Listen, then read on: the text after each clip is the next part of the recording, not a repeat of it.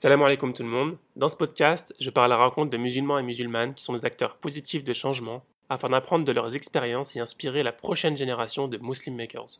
Ça devait passer déjà en commission cette semaine, c'est pas passé, ils disent qu'il manque une pièce alors que c'est du mensonge, j'ai même pas ouvert le dossier, tu vois. Mais des tas de choses comme ça. Et donc, t'es pas content, on s'en fiche. Il y a 60 000 personnes, le marché potentiel, on parle de 60 000, 60 000 familles qui veulent devenir propriétaires chaque année. S'il y a 500 000 dossiers dans l'année qui sont faits, tout acteur confondu, c'est le bout du monde. Donc, autant dire qu'on s'en fiche complètement que tu prennes pas, que tu sois pas content. On en a d'autres qui attendent derrière. Tu vois? Ça, pour moi, c'est pas un comportement islamique. Dans cet épisode, j'ai le plaisir d'accueillir Christophe Barthélémy, fondateur du cabinet de conseil en gestion de patrimoine First Union. On y évoque les principaux types d'investissements possibles pour un musulman en France, la là-bas, les SCPI, les actions et sukuk, les assurances vie, les métaux précieux, etc. Christophe nous livre aussi ses conseils sur la préparation d'un testament d'une manière un maximum conforme à la charia islamique, et surtout pourquoi c'est nécessaire de l'envisager très tôt. Si la communauté musulmane ne comprend pas qu'elle est capable de s'autofinancer, de créer elle-même ses propres solutions. Si tu veux, le, futur, c'est le musulman qui va le faire. C'est pas, il faut, il faut arrêter de compter toujours sur les banques, etc. C'est aussi aux musulmans de s'investir, de montrer, de réagir et de, de, montrer leur capacité à réagir et à se financer, comme sur la plateforme que je te dis pour financer les pros, comme demain on financera l'immobilier. Et on en a largement la capacité. Si tu aimes le podcast et que tu veux le rendre plus visible, n'hésite pas à le noter 5 étoiles sur ton application de podcast et à me laisser un commentaire positif. Bonne écoute. Salam alaikum wa rahmatullah, Christophe. Wa alaikum salam wa barakatuh. Je suis très heureux de t'avoir sur le podcast. Bah écoute, euh, je te remercie de l'invitation. Ravi d'être avec toi. Plaisir partagé. Donc toi, depuis euh, Valence, j'imagine Là, depuis Valence, exactement. Exactement. En ce moment, je suis sur Valence, euh, je ne suis pas en Ile-de-France. Donc, donc avec la famille dans le sud. Super. Écoute, Christophe, pour commencer, je vais te demander d'en dire un maximum sur toi en 30 secondes, s'il te plaît. Waouh, un maximum en 30 secondes. Bon, j'ai déjà perdu quelques secondes précieuses. Pas dire ce que tu veux. Alors, pour faire simple, Christophe Barthélémy, donc j'ai 38 ans. Je suis originaire de, Valence, donc petite ville en dessous de, Lyon. Euh, je suis un ancien directeur d'agence dans la banque. J'ai passé 14 ans dans la banque, euh, 7 ans comme directeur d'agence. Et puis, je suis devenu musulman en 2010. Euh, donc j'ai commencé naturellement à m'intéresser à la finance islamique. J'ai commencé par étudier les bases de la, du fiqh, hein, un petit peu les, bases de notre religion. Et ensuite, je me suis spécialisé dans la finance avec le MBA Finance islamique de l'Université de Strasbourg. Là, on est en 2016 et j'ai enchaîné avec la création de First Union, qui est un cabinet de conseil en gestion de patrimoine spécialisé en finance islamique. Je pense ne pas avoir dépassé les 30 secondes. non, je pense qu'il les temps. en général, les gens dépassent une minute, voire plus, ça s'arrête plus. Toi, tu dans les temps. On a compris que tu étais, directeur d'une agence de gestion de patrimoine. Mhm. Est-ce que tu peux nous dire euh, qu'est-ce que c'est que la gestion de patrimoine? Parce qu'on entend souvent ce mot, mais voilà, qu'est-ce qu'est la définition de la gestion de patrimoine? Oui, complètement. Et puis surtout dans la gestion de patrimoine, si tu veux, tu as deux grandes activités. Donc je vais, je vais essayer d'expliquer le plus simplement possible. Euh, alors la gestion de patrimoine, si tu veux, c'est une activité qui consiste à conseiller le client dans la constitution ou la valorisation de son patrimoine et même dans sa transmission euh, et que tout ça se déroule dans les meilleures conditions possibles. Pour, euh, pour, pour, exercer ce métier, si tu veux, du coup, il faut quand même une, une approche assez globale qui va couvrir des domaines de compétences, eh ben, l'aspect financier qu'il faut bien maîtriser, mais également le juridique, donc il y a du droit, de la fiscalité, euh, le réglementaire, etc. Et en fait, la, la, particularité quand tu es en finance islamique, c'est qu'à tout cela, tu vas ajouter bah, le volet éthique en fait. Donc, toutes les solutions qu'on va devoir proposer, euh, du début, et donc ça démarre avec, euh, on va dire, le contrat de mariage pour ceux euh, qui sont mariés ou qui vont se marier, et jusqu'à l'héritage, eh bien, ça nécessite de respecter la charia dans tous ces aspects-là. Donc c'est la particularité quand tu fais du 100% islamique. Et en fait, si tu veux, l'activité gestion de patrimoine, donc les deux grandes branches, si tu veux, tu as d'une partie, d'un côté, tu as le conseil, et de l'autre, tu as la distribution de produits, pardon. Sur l'aspect conseil, donc comme je te le dis, c'est par exemple quelqu'un qui va venir, tu regardes son, son, son, régime matrimonial et tu dis, ben, voilà ce que ça veut dire par rapport à votre patrimoine actuel ou votre patrimoine futur. Voilà ce que la charia a dit et donc comment on modifie, on adapte, etc. dans le contexte français. Euh, sur l'héritage, pareil. Sur la fiscalité, pareil. Tu donnes des conseils pour pouvoir euh, améliorer, si tu veux, euh, euh le patrimoine euh, en, en, optimisant un peu la fiscalité. Au niveau des produits, sur le côté distribution de produits, eh bien, quand tu vas déceler, par exemple, que, euh, je vais dire, euh, le client a besoin dans son patrimoine d'une assurance vie halal, tu vas mettre en place une assurance vie euh, halal qui va lui permettre d'optimiser la fiscalité, d'avoir des performances sur ses investissements, etc. Là, tu vas distribuer en même temps un produit. D'accord? Euh, Et donc, on va proposer une SCPI qui est halal, une assurance vie qui est halal, euh, des fonds actions, de l'or, de l'immobilier, etc., qui sont tous conformes. Et donc, la particularité, c'est qu'en règle générale, on va dire 99% des, cabinets de conseil en gestion de patrimoine sont rémunérés, si tu veux, sur cette phase distribution de produits. Notre particularité, donc on a dit, on fait du 100% islamique. Deuxième particularité, c'est qu'on a un cabinet de conseil en gestion de patrimoine indépendant. Et ça, c'est très important à comprendre. C'est-à-dire que, en fait, euh, de notre côté, nous ne percevons aucune commission sur les produits qu'on commercialise. Pourquoi? Parce que si tu veux, tu vois, d'un côté, on dit, on est dans le conseil, mais en même temps, on, est rémunéré sur les produits qu'on va distribuer. Ça pourrait créer, si tu veux, en quelque sorte, un conflit d'intérêts. Et pour sortir complètement de cela, nous, on a opté pour ce statut très encadré, très euh, réglementé, qui est le statut d'indépendant. Euh, euh, et donc, nous sommes rémunérés sur des honoraires que l'on fixe au démarrage du partenariat et on ne perçoit pas de commission sur les produits qu'on propose. Ou si on en perçoit, on doit les restituer dans l'intégralité et le plus vite que possible au client. D'accord, super. Euh, juste avant de continuer, euh, je, je, pense que de temps en temps, tu touches un peu le, le micro et ça fait des petits grésillements. Ah, euh, ok, je, je vais essayer pas, si tu... pas trop bouger. C'est vrai que je fais, des écouteurs fais pas mal de gestes, donc j'ai des écouteurs et je fais des gestes. Ouais. Donc, ouais, c'est ça, je pense que ça frotte un peu de temps en temps. ce que tu viens de dire, il y a beaucoup de choses intéressantes. Donc, déjà, dans la première partie, je t'avais posé la question de qu'est-ce que la gestion de patrimoine. Donc, tu nous as dit, voilà, c'est il y, a, il y a la partie, euh, il y a la partie conseil et la partie distribution. Mmh. Et euh, la gestion de patrimoine en tant que telle, ça concerne tout ce qui est euh, gérer son patrimoine pour le déléguer plus tard à peut-être ses enfants ou à sa famille. Et il y a aussi comment donner plus de valeur à son patrimoine. Donc, c'est les deux parties de la gestion de patrimoine, si j'ai bien compris. C'est ça, c'est vraiment de la constitution. Donc, tu peux dire bah, les premiers comptes épargne, par exemple, avec la préparation de l'épargne qui va servir d'apport sur mon projet immobilier, ma, mon, mon, l'acquisition de ma résidence principale, par exemple, puis ensuite faire de l'investissement locatif. Après, tu vois, on rentre après dans le développement du patrimoine, euh, investir pour préparer sa retraite, euh, préparer les études des enfants. Euh, voilà, ça regroupe vraiment cette activité-là. Et puis, on va jusqu'à, tu, tu l'as dit, la transmission du patrimoine, c'est-à-dire à un moment donné, j'ai constitué un patrimoine, comment je vais pouvoir le transmettre? Alors, c'est vrai qu'on se questionne bien souvent vers l'âge de la, cinquantaine à peu près, c'est comment je vais transférer ce patrimoine à mes héritiers en respectant la charia et sans, euh, en évitant, si tu veux, la fiscalité, puisqu'il y a des droits de succession à payer, etc. Et donc, on optimise ce volet-là aussi. D'accord.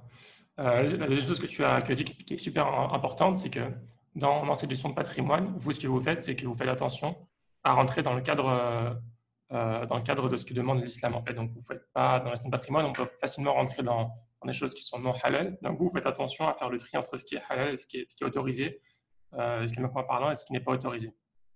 C'est ça. Aujourd'hui, sur le marché de la gestion de patrimoine, tu as personne qui est euh, 100% finance islamique.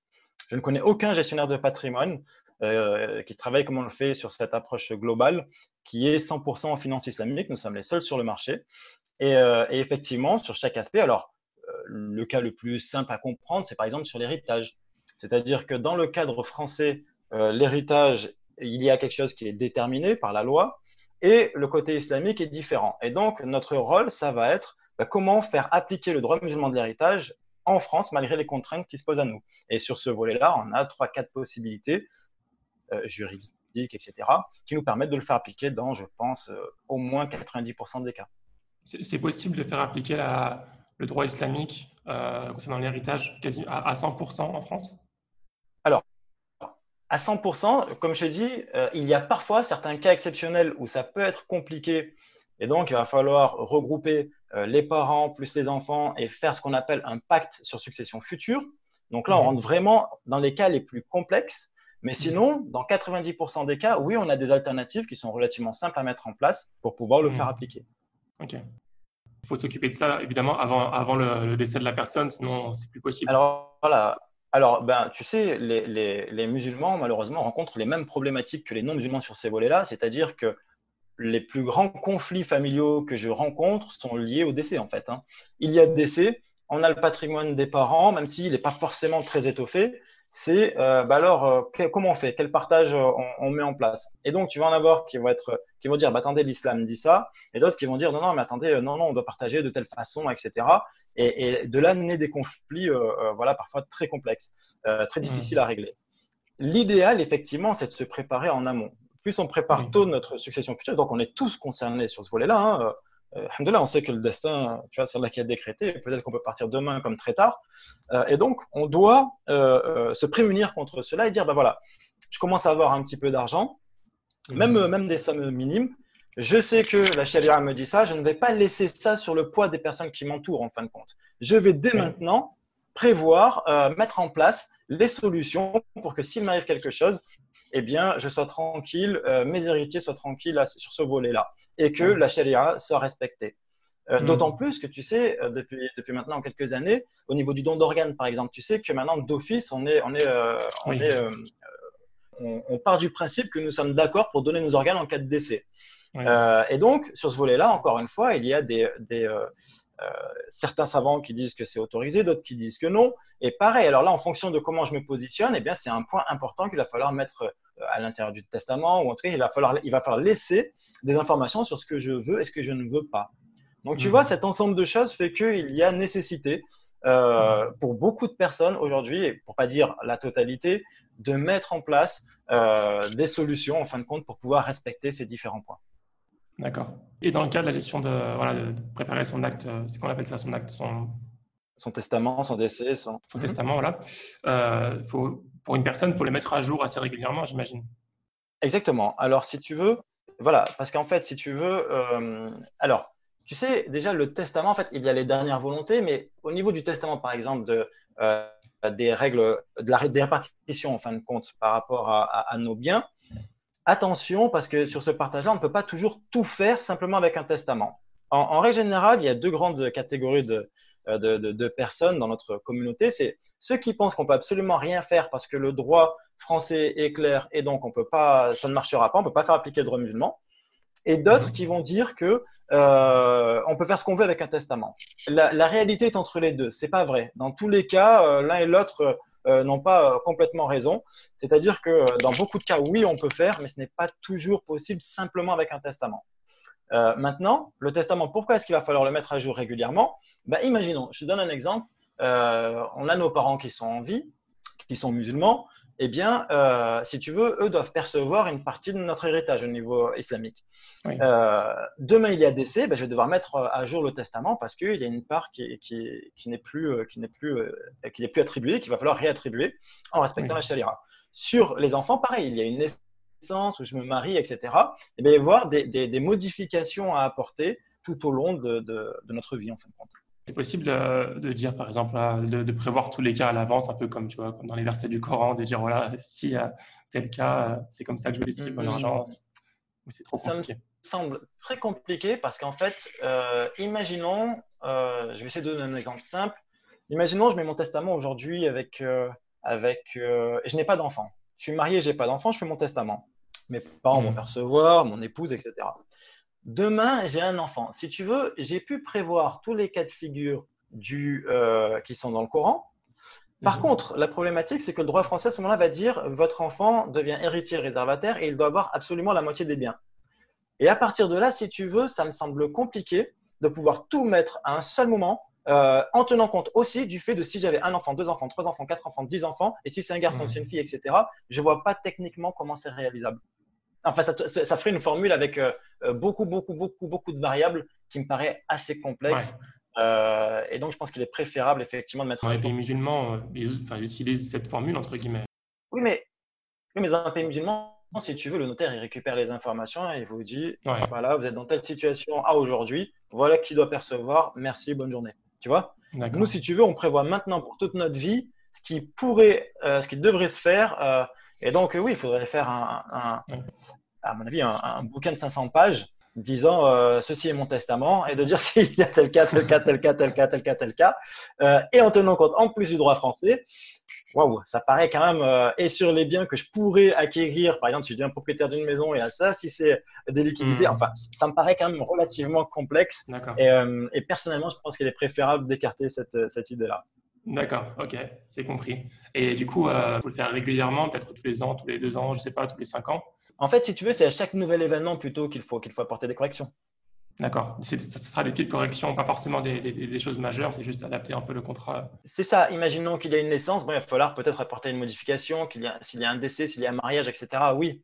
Sinon, après, dans l'ensemble, si j'ai, dit, par exemple, si je n'ai pas d'enfant et que je dis euh, mon héritage est partagé à hauteur de temps avec mon épouse et temps avec mes parents, bon, à la limite, euh, j'ai pas besoin de revenir dessus, tu vois. D'accord. Après, si j'ai une naissance, oui, effectivement, il va falloir intervenir. Est-ce que c'est possible pour une personne de rédiger son testament elle-même et de le faire valoir? Oui, complètement. Complètement. Tu sais, un testament, euh, tu peux l'écrire quasiment sur n'importe quel support, dans la mesure où il y a euh, une date, ton nom, ton prénom, enfin, il y a trois, quatre euh, clauses obligatoires que tu le signes et que tu dis ceci est mon testament, voilà ce que je souhaite. tu le conserves chez toi, il t'arrive quelque chose, on le retrouve, et eh bien c'est ce testament qui est appliqué.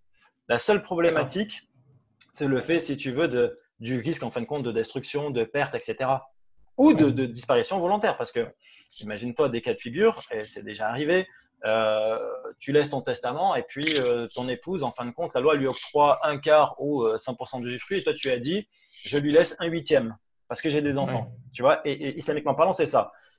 imagine-toi, l'épouse trouve ce testament et pour un peu, il dit, attends, là je vais être perdante, aller sur le testament, le met à la poubelle, c'est réglé, tu vois. Alors, c'est des choses qui ne devraient pas arriver, hein. on, est, on est musulmans, etc. Mais euh, c'est des cas qui existent. En tout cas, euh, dans mon expérience bancaire, c'est des cas que j'ai déjà rencontrés. D'accord. Et du coup, euh, pour, le, pour sécuriser tout ça, comment il faut faire? Il faut l'emmener chez le notaire il faut... On l'enregistre chez le notaire, exactement. On fait un enregistrement chez le notaire, ça coûte aller entre 50 et 100 euros. C'est pas très cher. Et, on est tranquille, le, testament est enregistré. Et donc, le jour où il y a décès, le, notaire interroge le fichier euh, centrale en fait des, dernières euh, volontés. Euh, et, donc, il ressort le testament et il dit hop, hop, hop, il faut faire ça, ça, ça et ça. D'accord. Le, notaire est notifié du décès de la personne. Exactement. Ok. Exactement. Le notaire est, est informé. Il a, si tu veux, les. Voilà. Il a accès à ce fameux fichier. En fin de compte, au-dessus, il y a toutes les, toutes les informations nécessaires. Super. Euh, du coup, pour revenir un peu sur euh, ce dont on parlait, on a fait une petite digression, mais bon, c'est pas grave, c'était intéressant. pour parler des enjeux un peu de ce que tu disais, tu disais, voilà, vous, vous êtes un, un, cabinet de gestion de patrimoine assez particulier dans le sens où, vous ne prenez pas de, de commission euh, sur. vous, êtes payé directement par le, par le, client, mais pas sur les performances, pas sur les performances sur le produit, mais sur sur sur comment on appelle ça? Sur les frais de souscription, etc. Voilà, sur les frais pas d'argent là-dessus. D'accord, ok.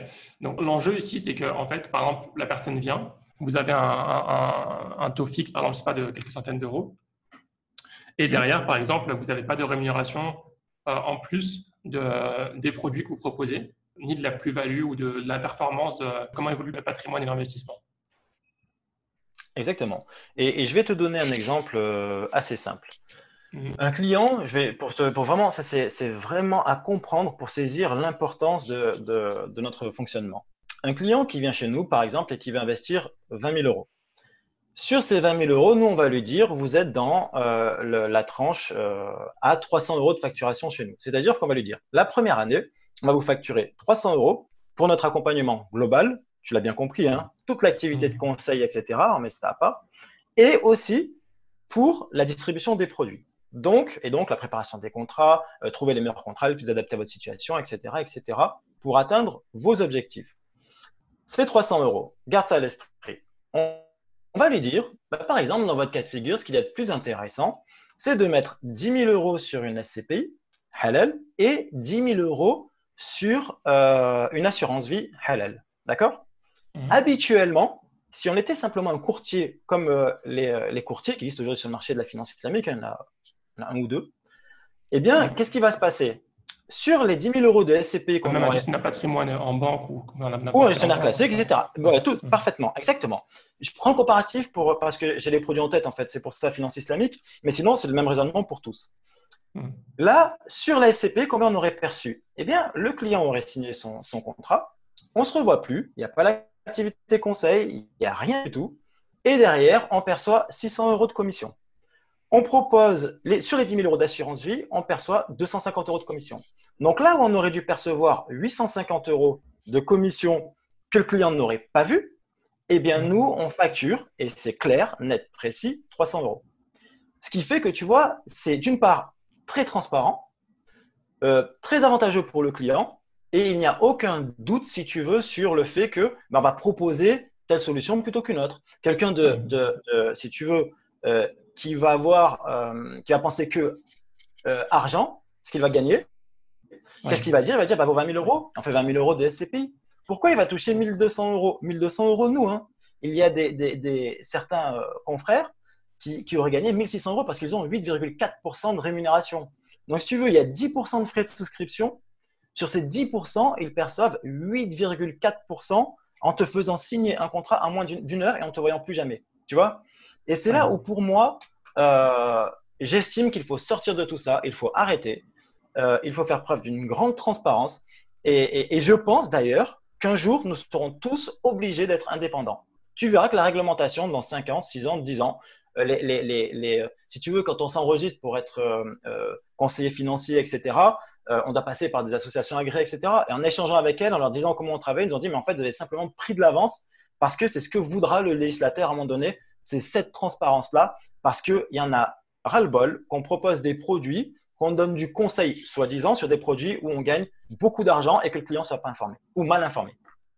Oui.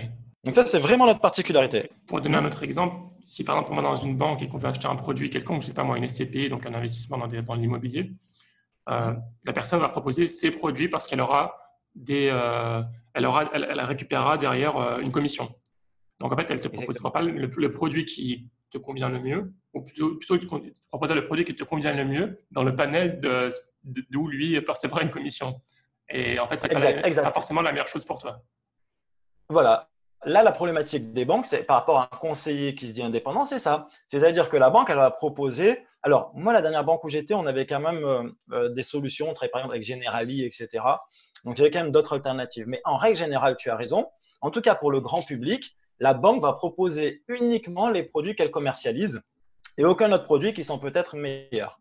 Alors, mmh. en finance islamique, il faut être prudent parce que si tu veux, la, problématique ne va pas tant se poser euh, sur le, produit en soi, c'est-à-dire qu'on n'a pas le choix entre 3, 4 SCPI, mais c'est plutôt sur la classe d'actifs sur laquelle je vais investir. D'accord On reviendra dessus. Pourquoi je te dis ça? Parce que voilà, parce que, parce que j'allais dire, il n'y a pas 36 SCPI qui sont conformes, il n'y a pas 40 assurances vie, on n'a pas ce, choix-là, si tu veux.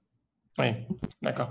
Euh, du coup, on a cité plusieurs noms que je pense tout le monde n'est pas forcément au courant de, de, leur euh, définition. Donc, on a cité les SCPI. On a cité euh, quoi d'autre? L'assurance vie, l'or, euh, les OPCVM, les actions, les fonctions, etc. Voilà, donc est-ce qu'on peut revenir un peu sur euh, les, choses classiques en fait, d'investissement sur lesquelles on peut investir et ce que vous proposez Bien sûr, bien sûr. Alors, si tu veux, tout d'abord, première des choses qu'un conseiller en gestion de patrimoine va faire, c'est qu'il va déterminer la réserve que l'on doit garder, la réserve de, liquidité obligatoire que l'on va garder sur un compte qui sera non rémunéré euh, ou, en tout cas euh, qui pourrait être rémunéré en banque classique. Hein, c'est ce qu'on va mettre sur un livret A qu'on va garder, ça rapporte un petit peu. Et voilà, c'est ma poche de sécurité si demain j'ai un besoin. Cette, euh, cette somme-là, si tu veux, dans un premier temps, il faut la déterminer. Et on, on, prend cette somme et on va la mettre sur un compte non rémunéré halal. Qu'est-ce que ça veut dire? Ça veut dire qu'en fait, habituellement, la banque, quand tu laisses de l'argent sur un compte, elle va utiliser cet argent-là. Cet argent va lui permettre de faire des crédits avec du riba ou elle va l'investir sur des choses non conformes. Donc, moi, directement, si c'est sur mon compte courant, à la limite, je ne suis pas vraiment exposé au riba en réalité, tu vois. Mais indirectement, je contribue à ce système-là. Là, on a un compte où on sait qui est certifié par euh, Acerfi, où on sait que Acerfi, c'est un, comité, sait que, je suis désolé, j'ai oublié de, de, préciser, Acerfi, c'est un comité de savants qui valide des produits de finance islamique en France. Donc, ce comité dit OK, on contrôle ce compte-là et tout ce qui est mis dessus, la banque ne peut pas l'utiliser pour faire des choses non conformes. Donc, en règle générale, première étape, on détermine la partie sécuritaire. Mmh, parce que dans une, banque classique, quasiment toutes les banques en France, l'argent qui dort en fait est investi. Euh, nous, nous on pense voilà, en fait, il bouge, il bouge l'argent, il reste pas fixe, il bouge. Enfin, on, peut le retirer quand on veut. Euh, mais il bouge en fait quand même. Enfin, et encore, quand peut faire, souvent quand c'est des grosses sommes, il faut faire des demandes et tout, mais, mais euh, il est utilisé pour investir dans, dans, plein de choses. Ça peut être des actions. C'est ça. ça. En fait, à partir du moment à partir du moment où tu ouvres un compte dans une banque, tu détiens une créance sur la banque. C'est-à-dire que tu as prêté ton argent à la banque. Point. À partir de là, tu as compris. Ils font ce qu'ils veulent. Enfin, ce qu'ils veulent dans le cadre de la législation, etc. Attention. Hein. Ton argent, une fois que tu, tu le mets dans un compte en banque, euh, je crois, il me semble que j'ai entendu ça, mais je ne suis pas sûr. Ton argent ne t'appartient plus. Oui, en quelque part, il appartient. Tu as fait un prêt à la banque. Tu as fait un prêt à la banque. Donc, il reste à toi, c'est un compte à ton nom. Tu as tel, tel argent déposé à la banque, mais euh, tu, la, banque peut l'utiliser pour faire des choses, euh, ce qu'elle veut avec. Et donc, si tu veux, demain, elle s'effondre, bah, c'est-à-dire que tu pourrais perdre ton argent et plus le revoir en quelque sorte. D'accord? Et c'est pour cela qu'il y a le fonds de garantie qui a été mis en place, euh, qui permet, tu as dû entendre parler de ça aussi, qui permet de couvrir jusqu'à 100 000 euros les dépôts, voilà, par banque, les dépôts du, du, du, du, bah, du, titulaire du compte. D'accord? Donc, s'il a cette garantie, c'est bien parce que je peux perdre cet argent, alors que l'argent, je l'ai simplement mis sur un compte courant non rémunéré où je fais rien avec. Tu vois? Donc, euh, donc voilà, il ne faut pas oublier que le rôle de la banque, c'est de collecter des ressources. C'est une activité très particulière, collecter des fonds pour, euh, pour financer de l'autre côté. Et à partir de là, bah, elle collecte tes fonds sur ton compte courant, sur ton épargne, etc. Et elle l'utilise. À ton avis, est-ce qu'ils font plus d'argent sur les, fonds qui sont, euh, qui sont stockés, qui sont mis dans, dans, le, compte en banque qu'ils utilisent pour investir ou à travers les, les frais, de, les frais de gestion? Hum, alors, je dirais qu'actuellement, si tu veux, étant donné que les, les, les, euh, les, Alors, tout va dépendre. S'ils investissent, ils font, tu sais, tout ce qui est trading d'autres fréquences, etc., ils peuvent gagner, gagner énormément, énormément d'argent et euh, on perd d'ailleurs aussi énormément dès qu'il y a des, des, personnes qui sont un peu hors de contrôle. On a vu l'affaire Kerviel, par exemple, qui a fait perdre beaucoup d'argent à cause de cette, cette machine complètement folle euh, du trading. Euh, voilà. Mais sur ces activités-là, il peut y avoir une activité qui est excessivement lucrative. Maintenant, si tu veux, sur tout ce qui est opération de court terme, trésorerie, etc., euh, les taux sont négatifs. Donc, c'est-à-dire qu'une banque qui laisse des liquidités, par exemple, euh, dans une autre banque, eh bien, si tu veux, elle est facturée 0,30. Donc, euh, elle laisse, elle met, elle met 10 000 euros, elle va, elle va récupérer 1 million d'euros, 10 millions d'euros, elle va récupérer 10 millions moins 0,30%. C'est les taux négatifs, mmh. c'est une situation qu'on n'a pas connue auparavant. Et donc, donc la problématique, c'est qu'avant cette trésorerie, elle investissait au jour le jour, etc. puis elle avait des rémunérations. Quand effectivement euh, on, a, on, a, ben on, a, on, est rentré dans cette ère, en fin de compte, et cette ère durable de taux négatifs, qu'est-ce qu'elle a fait? Eh bien, elle a trouvé de nouvelles sources, en fin de compte, de, de, de gains, en fait, hein, tout simplement. Et donc, bah, tu as vu apparaître les frais de tenue de compte, par exemple. Tu vois euh, sur les pros, à l'époque, sur le, marché des professionnels, par exemple, il y a une facture, une, une facturation, c'est la commission de mouvement. C'est-à-dire que sur chaque euh, euh, ligne débitrice, en fin de compte, sur le compte d'un client, on prenait un certain pourcentage. Pendant très longtemps, c'est très facilement négociable. Aujourd'hui, bah, tu t'aperçois qu'elle négocie de moins en moins, que les taux sont de plus en plus élevés. Tu vois? Euh, Et donc, oui, les services autres aujourd'hui sont en train de prendre le relais sur euh, les placements, euh, notamment court terme, etc., des, comptes de, la trésorerie de la banque. Pour revenir euh, au sujet sur lequel on parlait, donc tu disais la première étape, c'est de placer son argent. Donc voilà. Euh, tu le proposes, bon, c'est pas obligatoire, c'est pas obligatoire, mais tu proposes de placer son argent dans un compte, euh, dans lequel personne, personne peut le toucher. Voilà, personne peut toucher. voilà. En tout cas, les choses, les choses qui sont réalisées avec ne sont pas illicites. D'accord? Ça c'est le, ça c'est la, la, première étape. Ensuite, si tu veux, en fonction, alors là, il faut bien saisir sur le bilan patrimonial que l'on fait dès le départ, on va prendre les, on va noter les projets du client. Il va nous dire, par exemple, je souhaite acquérir un bien immobilier à telle date et j'ai besoin de tel apport. Donc là, on va devoir constituer, si tu veux, une épargne pour prévoir ce projet-là, cet apport-là. En même temps, il va nous dire, bah, je sais que je vais aussi prévoir ma retraite, donc je vais prévoir un petit budget mensuel pour cela. Et j'ai des enfants, je vais aussi prévoir euh, bah, soit leur étude, soit qu'à leur majorité, ils ont un petit pécule en fait pour démarrer dans la vie. Excuse-moi, je, J'entends juste une seconde. J'entends beaucoup de grésillement avec ton, avec ton micro, donc je ne sais pas si tu, tu, peux le fixer. Ou... Et là? Ouais, je ne sais pas comment je peux faire mieux. Là, c'est bon? Je vais essayer de ne pas bouger. Euh... C'est mieux, ouais. D'accord, bon, je vais essayer de ne pas bouger euh, de, de cette façon-là. Euh, donc, ce que je te disais, c'était que les. Donc, on fait le bilan patrimonial. Les clients nous exposent en fin de compte leur projet. Donc, je te dis, bien souvent, c'est euh, devenir propriétaire euh, et donc j'ai besoin d'un apport et je dois préparer cet, apport. Donc, on va devoir mettre une solution d'épargne, euh, de placement face à cela. On va avoir bah, souvent une préparation à la retraite. On va nous dire, bah, voilà, je vais mettre une petite somme mensuelle pour prévoir ma retraite. On est tous concernés hein, par la retraite. Euh, au niveau, euh, ce qui revient souvent, c'est par exemple les études des enfants ou le fait qu'arrive à la majorité, je souhaite laisser un petit pécule à, à préparer en fin de compte un pécule pour mes, pour mes enfants. Le hedge, euh, changement de véhicule, etc. Donc, si tu veux, on va prendre tous ces projets, on va mettre une date en face et on va dire voilà ce que vous pouvez faire par rapport à votre épargne actuelle et votre épargne mensuelle. Et voilà comment, en allouant ces ressources de telle, telle, telle façon, eh bien, on va arriver à atteindre vos objectifs. Alors, si on n'arrive pas à tous les atteindre en même temps, on va prioriser, mais on va mettre en face les solutions qui correspondent. Et de là, du coup, on a un panel d'investissements qui est possible. Ces investissements vont se faire également. C'est pas juste d'avoir, euh, c'est pas juste de mettre de côté. Exactement. Non, mettre de côté. Alors, on peut avoir une personne qui nous dit, moi, j'ai aucun projet, j'ai 50 euh, 000 euros de côté, 20 000 euros de côté, qu'est-ce que je peux en faire? Ça, ça, ça m'arrive tous les jours, tu vois? Oui, ça arrive. Non, non, mais, par exemple, euh, veux dire, une personne, une personne qui veut faire, euh, qui dit voilà, qui veut faire le hedge dans 10 ans, qui veut, voilà, qui veut acheter une maison dans 20 ans, voilà, qui veut faire plein de choses. La solution, voilà, l'objectif d'un gestionnaire patrimoine, c'est d'aider à avoir des solutions aussi autres que Exactement. Qui, fonctionnent, mais pas, que de mettre voilà, 200 euros de côté dans, Exactement. en courant. tu as tout compris. C'est de valoriser son argent pour qu'il augmente plus vite que. Voilà, et pour atteindre ses objectifs le plus tôt possible, avec surtout que tu laisses de l'argent sur un, sur un compte. Il faut pas oublier que d'une part, tu as l'inflation, et deuxièmement, tu as la zakat. Donc, si tu veux, chaque année, tu as 4,5% qui disparaissent en fin de compte, qui, qui, qui réduisent ton capital. Donc, si tu si tu n'investis pas, si tu prends pas. De... oui, 2,5% de zakat plus les 2% d'inflation. Donc tu perds 4,5 chaque année. En fait, tu réduis de, 4,5 ton capital chaque année quelque part. Tu vois. Dort euh, et de l'argent perdu.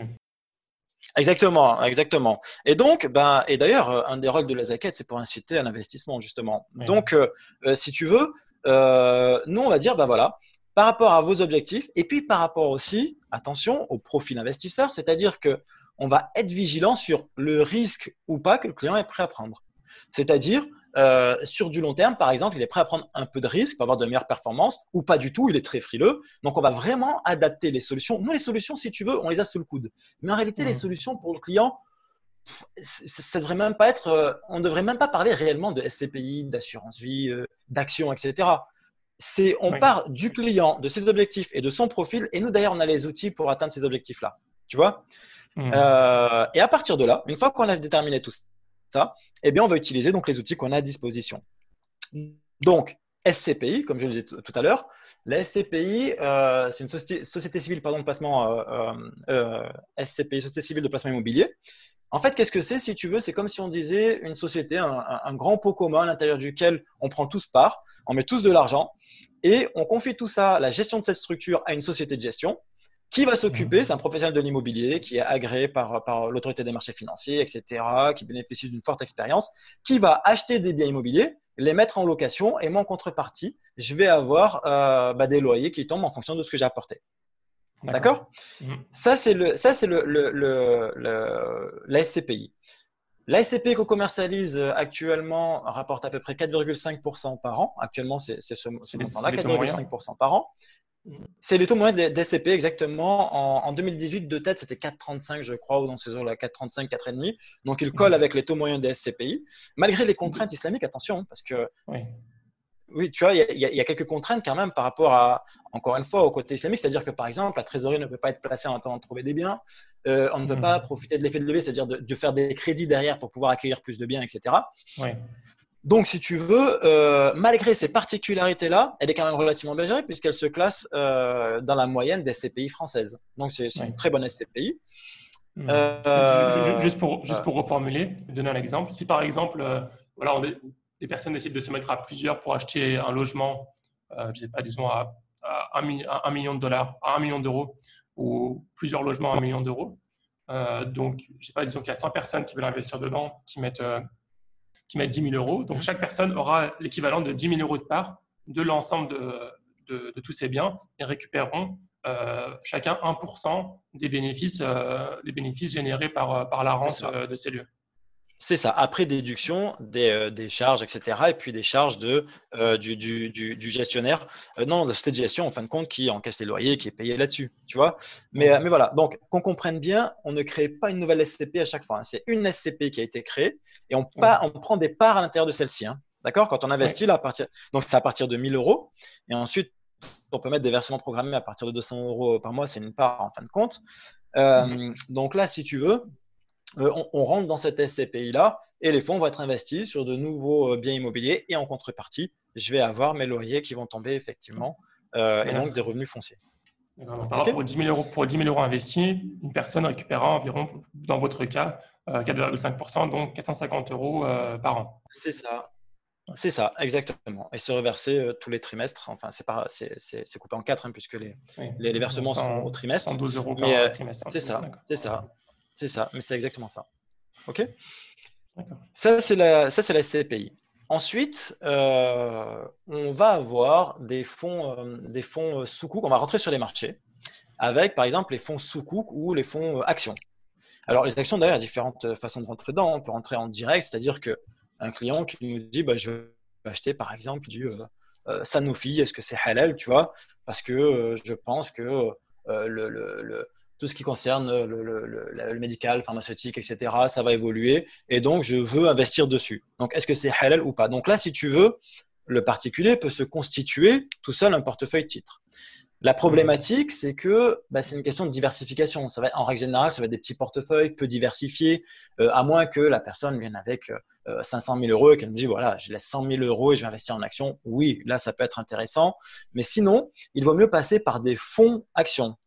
Les fonds actions, si tu veux, il y en a une, allez, il y en a une dizaine sur le, sur le marché. Enfin, moi, j'en ai sélectionné une dizaine en tout cas qui sont accessibles. Il y en a peut-être un petit peu plus, une quinzaine. J'en ai sélectionné une dizaine. Euh, et donc, alors, je, là, je fais un petit crochet parce qu'au niveau Sharia, attention, il y a des discussions sur les actions. Euh, tout le monde n'est pas d'accord sur la conformité, etc. Donc, il y a quand même pas mal de points qu'il faut, qu'il faut, qu'il faut euh, qu'on présente avant hein, de proposer tous ces, toutes nos solutions.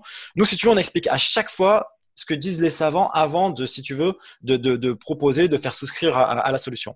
Mais en tout cas, ceux qui disent que les actions sont conformes et que tels fonds sont conformes, on les commercialise, on les propose aux clients. Et, euh, et donc, euh, les clients, en fait, si tu veux, en entrant dans un fonds euh, action, bah, c'est un petit peu comme la, la SCPI. Au lieu d'acheter un bien immobilier, bah, tu rentres en fin de compte sur plusieurs biens immobiliers d'office. Bah, là, c'est un peu le même principe. Au lieu d'acheter une action, euh, tu rentres parfois avec 50 euros sur certains fonds. Tu rentres tout de suite sur 50, 100, 200 actions. Tu vois? Et donc, tu as une meilleure diversification au niveau international, au niveau de l'activité, au niveau de. Et plus on diversifie, euh, plus on réduit notre risque en fin de compte. Quand tu es exposé sur un seul titre, demain, il y a, y a une problématique, bah, tu perds ton argent, tu vois? Donc les actions, pour simplifier, donc un fonds d'action, c'est un fonds de voilà, c'est un fonds qui investit des actions dans un panel d'entreprises qui peut être euh, qu'en France ou qu'en Europe ou dans le monde ou bien par thème, c'est varié. Et euh, en fait, les, bénéfices qui sont effectués, c'est par rapport aux, performances des entreprises sur lesquelles euh, les actions ont été investies. Exactement. Par exemple, les, fonds. 2019, euh, ça a été une très belle année. Les fonds les plus, euh, les plus dynamiques, on va dire les fonds actions, l'année dernière, ils ont fait entre plus. allez, le plus bas, je pense qu'il a fait plus 20, entre plus 20 et plus 36 donc ça veut dire que les personnes qui avaient mis 10 000 euros là en début d'année, ben, ils sont avec 13 600 euros pour le plus intéressant. Moi j'en utilise deux vraiment vraiment très dynamiques. Euh, et à la fin, d'année ils étaient à 13 600 euros. Tu vois. Donc là. Euh, en contrepartie d'un risque, il faut bien maîtriser hein, ça. Donc, euh, je ne vais pas mettre tout mon argent dessus parce qu'il y a du risque. Donc, encore une fois, c'est à nous de mesurer en tant que conseiller en gestion de patrimoine. Mais mhm. on va mettre une partie pour booster, si tu veux, les performances de nos investissements le, ce qu'il y a d'intéressant, si tu veux, c'est que sur ces fonds-là, il faut regarder ce qui s'est passé avec la crise là. Là, tu vois, un bon conseiller en gestion de patrimoine, ce qu'il doit faire, c'est ça. C'est dire 2019, super, ça a été très bon. Celui qui va pas plus loin, il faut se méfier parce qu'il va te donner que les chiffres les plus intéressants, alors que là, il y a une crise et il faut y regarder. Tu vois? Là, qu'est-ce qui s'est passé? Mois de février, mars, chute des marchés. Ben, les fonds les plus dynamiques que je viens de te citer, qui avaient fait plus 30%, plus 36%, ben, ils ont fait moins 20, moins 25%. Seulement, ces fonds dynamiques, aujourd'hui, avec la reprise, etc., ils sont déjà à plus 5%. Allez, entre plus 4 et plus 6%. OK? Donc, euh, ce qui veut dire que, voilà, quand j'investis en action, je sais qu'il y a du risque que je suis prêt à accepter. C'est un investissement de long terme parce que je sais qu'on traverse ces cycliques et on traverse toujours des crises. Et puis ça remonte et puis ça, ça, ça, ça, les montagnes russes. Etc. Ça peut les montagnes russes. Donc, il faut avoir une vision long terme et, euh, et donc pour pouvoir bénéficier de ces, de, de ces performances. Et sur nos fonds, euh, bah, les deux que je te, que je te dis que, que j'apprécie particulièrement, euh, sur les cinq dernières années, ils ont fait en, moyenne annuelle entre plus 9 et plus 12% Moi, je connais des gens qui investissent euh, dans, en bourse, voilà, qui font attention à où ils investissent, même des non-musulmans. Et c'est extrêmement stressant. Je les vois souvent sur leur téléphone en train de regarder le cours de la bourse, oui, savoir investir. C'est super stressant. Enfin, je trouve que c'est intéressant d'investir, mais je trouve que c'est encore. Enfin, si, si, je le faisais, euh, je déléguerai euh, un gestionnaire. Enfin, l'avantage de, de, déléguer un gestionnaire de patrimoine, c'est qu'on a lui, il s'occupe de tout ça, tu n'as pas à y réfléchir. Tu reviens dans 10 ans, et tu prends la plus-value. Exactement, c'est ça, c'est ça. Ou en tout cas, entre-temps, s'il y a une opportunité ou quoi que ce soit, le gestionnaire est là pour t'appeler, pour te dire, bon, maintenant il faut y regarder, on a une super plus-value, est-ce qu'on arbitre ou bien on est, euh, on est en baisse, est-ce qu'au contraire, vous pouvez réinjecter de l'argent parce que c'est les soldes, hein, c'est le moment de rentrer? Euh, voilà, c'est le vrai avantage, effectivement, d'avoir un conseiller en gestion de patrimoine. Et c'est aussi pour ça, d'ailleurs, que, nos contrats, tu vois, euh, euh, le fait de travailler sur des zones horaires et un accompagnement de long terme, c'est aussi pour ça. C'est-à-dire qu'on est là tout le temps. Euh, à ces moments-là, on est là pour pouvoir accompagner les clients et dire attendez, il faut faire une modification, etc. D'accord? Et c'est là, si tu veux aussi, la différence avec un courtier qui vend un produit et puis merci, bonne journée, bonne continuation. Tu vois? Oui. Oui, parce que lui, après, il récupère son, son, pourcentage. il récupère son argent et puis il est tranquille. Voilà. Après, il laisse couler. Et puis, puis le jour où il va passer un petit coup de fil, c'est pour dire bah tiens, on a un nouveau produit ou tiens, est-ce que vous avez encore un peu d'argent, on peut reverser dessus, tu vois. Mais il y aura toujours l'idée d'opportunité euh, commerciale, financière derrière. Tu as mm. tout compris. C'est exactement ça. C'est exactement ça. Euh, ensuite, si tu veux, du coup, donc on a parlé de, des actions. Euh, on a aussi les fonds sous cook. Donc un sous cook, je vais essayer de t'expliquer ça. Je vais essayer d'expliquer une forme assez simple pour que tout le monde comprenne bien. Euh, certains parlent d'obligation islamique. J'aime pas ce terme. Le terme qui correspond le mieux, c'est plutôt un certificat d'investissement. Mais je vais essayer de te comparer deux opérations. Tu as EDF. Je cite souvent EDF parce que c'est une des dernières opérations que j'ai fait quand j'étais dans la banque. EDF qui dit j'ai besoin d'un milliard. Pardon. J'ai besoin d'un milliard. Et donc, je vais faire appel au marché. Je vais voir les financiers. Je dis voilà, euh, faites-moi donc tous les documents pour émettre un, donc faites-moi un prospectus, etc. Pour, pour émettre une obligation d'un milliard. Donc qu'est-ce qu'on va dire? Ils vont dire investissez, prêtez-moi en fin de compte un milliard que je vous rendrai dans 5 ans. Et en attendant, bah, par exemple, tous les trimestres, je vais vous reverser 1,5% de, d'intérêt. D'accord? Donc, c'est un prêt que tu fais. C'est ça l'obligation. Tu prêtes l'argent à l'entité, que ce soit un État ou une grande entreprise, par exemple. Dans le cadre d'un sous-cook, imagine-toi euh, une entreprise, je ne sais pas, Qatar Airlines, n'importe laquelle par exemple, et je te dis qu'elle veut faire la même opération, elle veut acheter un avion, je sais pas, un milliard, je ne connais pas les prix, hein, je dis n'importe quoi, et, euh, et elle veut, euh, si tu veux, que cette structuration soit sous cette forme-là un peu obligation, mais complètement halal. Donc elle va, elle va aller voir le financier, elle va lui dire regrouper, un peu tout à l'heure comme la SCPI, regrouper des investisseurs qui vont par exemple faire fabriquer cet avion-là, et eux vont me le louer pendant 30 ans et je leur rachèterai à la fin, un peu comme une location, euh, euh, location vente en quelque sorte, d'accord? Mais halal. Détenir des parts dans, et donc il y a des fonds qui se sont spécialisés dans l'investissement uniquement dans ce genre de projet-là. Et quand toi hmm. tu investis ton argent là-dessus, eh bien en fait, tu détiens des parts dans, c'est pour ça que je parle de certificat d'investissement, tu détiens des parts dans ces différents projets et tu as une rémunération. L'année dernière, ces fonds-là ont fait entre plus 12 et plus 14% de performance les, en tout cas ceux, que nous avons sélectionnés. Euh, donc c'est très très beau parce qu'en règle générale, mais encore une fois attention, c'était une très belle année donc il faut être prudent. Euh, c'est très bien, mais pareil, il y a quand même un risque. Il y a, alors il y a moins, beaucoup moins de volatilité quand même que, que, que par rapport aux, actions, mais mhm. euh, les performances sont aussi réduites. En règle générale, si tu regardes, ben, si tu reprends comme tout à l'heure, je prenais sur 5 ans en arrière, si tu reprends sur 5 ans en arrière, tu vas avoir du plus 2% en moyenne, euh, c'est pas de grande rentabilité. Et là, avec la crise, par exemple, les fonds que l'on a, bah, avec la crise, tu vois, eux, ils sont encore à moins 1, moins 1,5, moins 2, tu vois, ils sont pas encore ou zéro, tu vois, ils n'ont pas trop trop, ils n'ont pas subi une grosse chute, mais ils n'ont pas trop non plus euh, récupéré la, petite baisse qu'il y a eu, tu vois. Donc c'est plutôt un bon moyen de, stabiliser un peu des ressources hmm. euh, et, de chercher euh, un petit peu de performance, mais, mais voilà, encore une fois, c'est pas forcément l'objet principal de ces outils-là. D'accord. Donc pour l'instant, en termes de, de risque, on est, bah, si on pose son argent dans un compte courant, bah, quasiment zéro risque. Hein. Euh, zéro risque. C'est ça. Le, placement immobilier où le risque est assez limité, le monte la pierre, bon, ça c'est connu que c'est assez limité. Alors regarde, regarde, je vais te donner encore plus simple. Tu sais, quand tu, quand euh, aujourd'hui l'autorité des marchés financiers demande en fin de compte euh, à, évaluer les risques en fin de compte sur les, les, fonds qui sont proposés, et donc il y a une note qui se fait de 1 à 7, on va dire, d'accord, qui est donnée de 1 à 7. 1 étant le moins risqué, 7 étant le plus risqué. Euh, les comptes bancaires, autant dire qu'effectivement, on met de côté.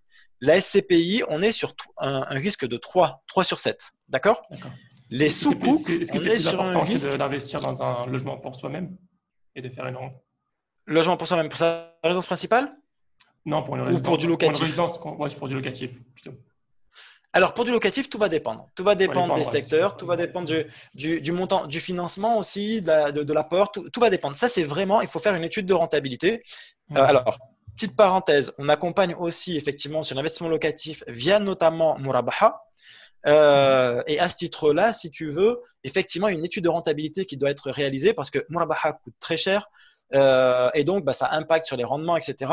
Donc, tout ça, il faut le calculer et, euh, euh, et, pour voir si vraiment c'est une opération plus rentable que la SCP, etc. En règle générale, je dirais que oui, parce que si tu veux, tu as le locataire qui donne une somme quand même assez, assez intéressante, euh, qui, qui, qui, paie voilà, une, une, grosse partie du financement, mais ça se calcule, il faut regarder ça avec plus de précision. Et moi, j'ai des clients qui m'ont dit, euh, parfois, je préfère investir sur la SCPI, euh, j'ai 100 000 euros, je mets 100 000 euros sur la SCPI plutôt qu'un appartement, parce que quand on regarde bien ce que j'ai, alors eux, ils avaient du cash, ils sont pas passés par le financement, donc c'est un peu plus particulier, mais ils regardent et ils disent, bah voilà, la, rentabilité plus les, les, les, problèmes à gérer le locataire, etc., je préfère passer par la SCPI.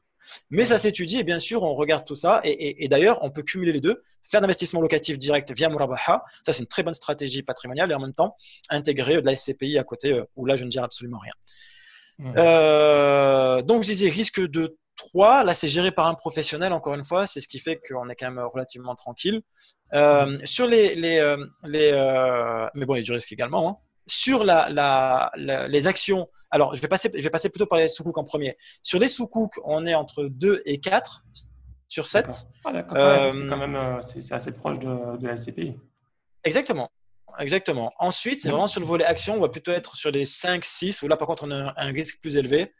Et, euh, et, puis, et, puis, et puis voilà, le, risque maximal est plutôt sur les actions. Et encore, il y a même plus risqué que ça, je pense. Oui. Après, je pense que le plus risqué, c'est voilà, tout ce qui est private equity, investissement. Voilà, c'est là où je voulais venir parce que voilà, c'est là où je voulais venir.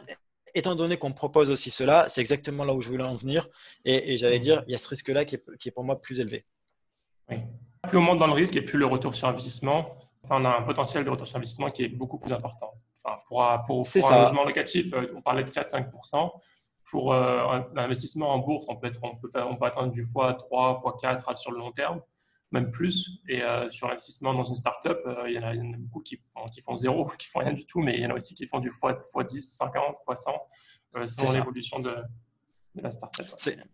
C'est exactement ça. Et c'est pour ceux-là aussi que dans les offres complémentaires que l'on a, alors on a, euh, je n'ai pas parlé des métaux précieux, il y a tout ce qui est or et argent par exemple. Il y a différentes façons d'investir dessus également.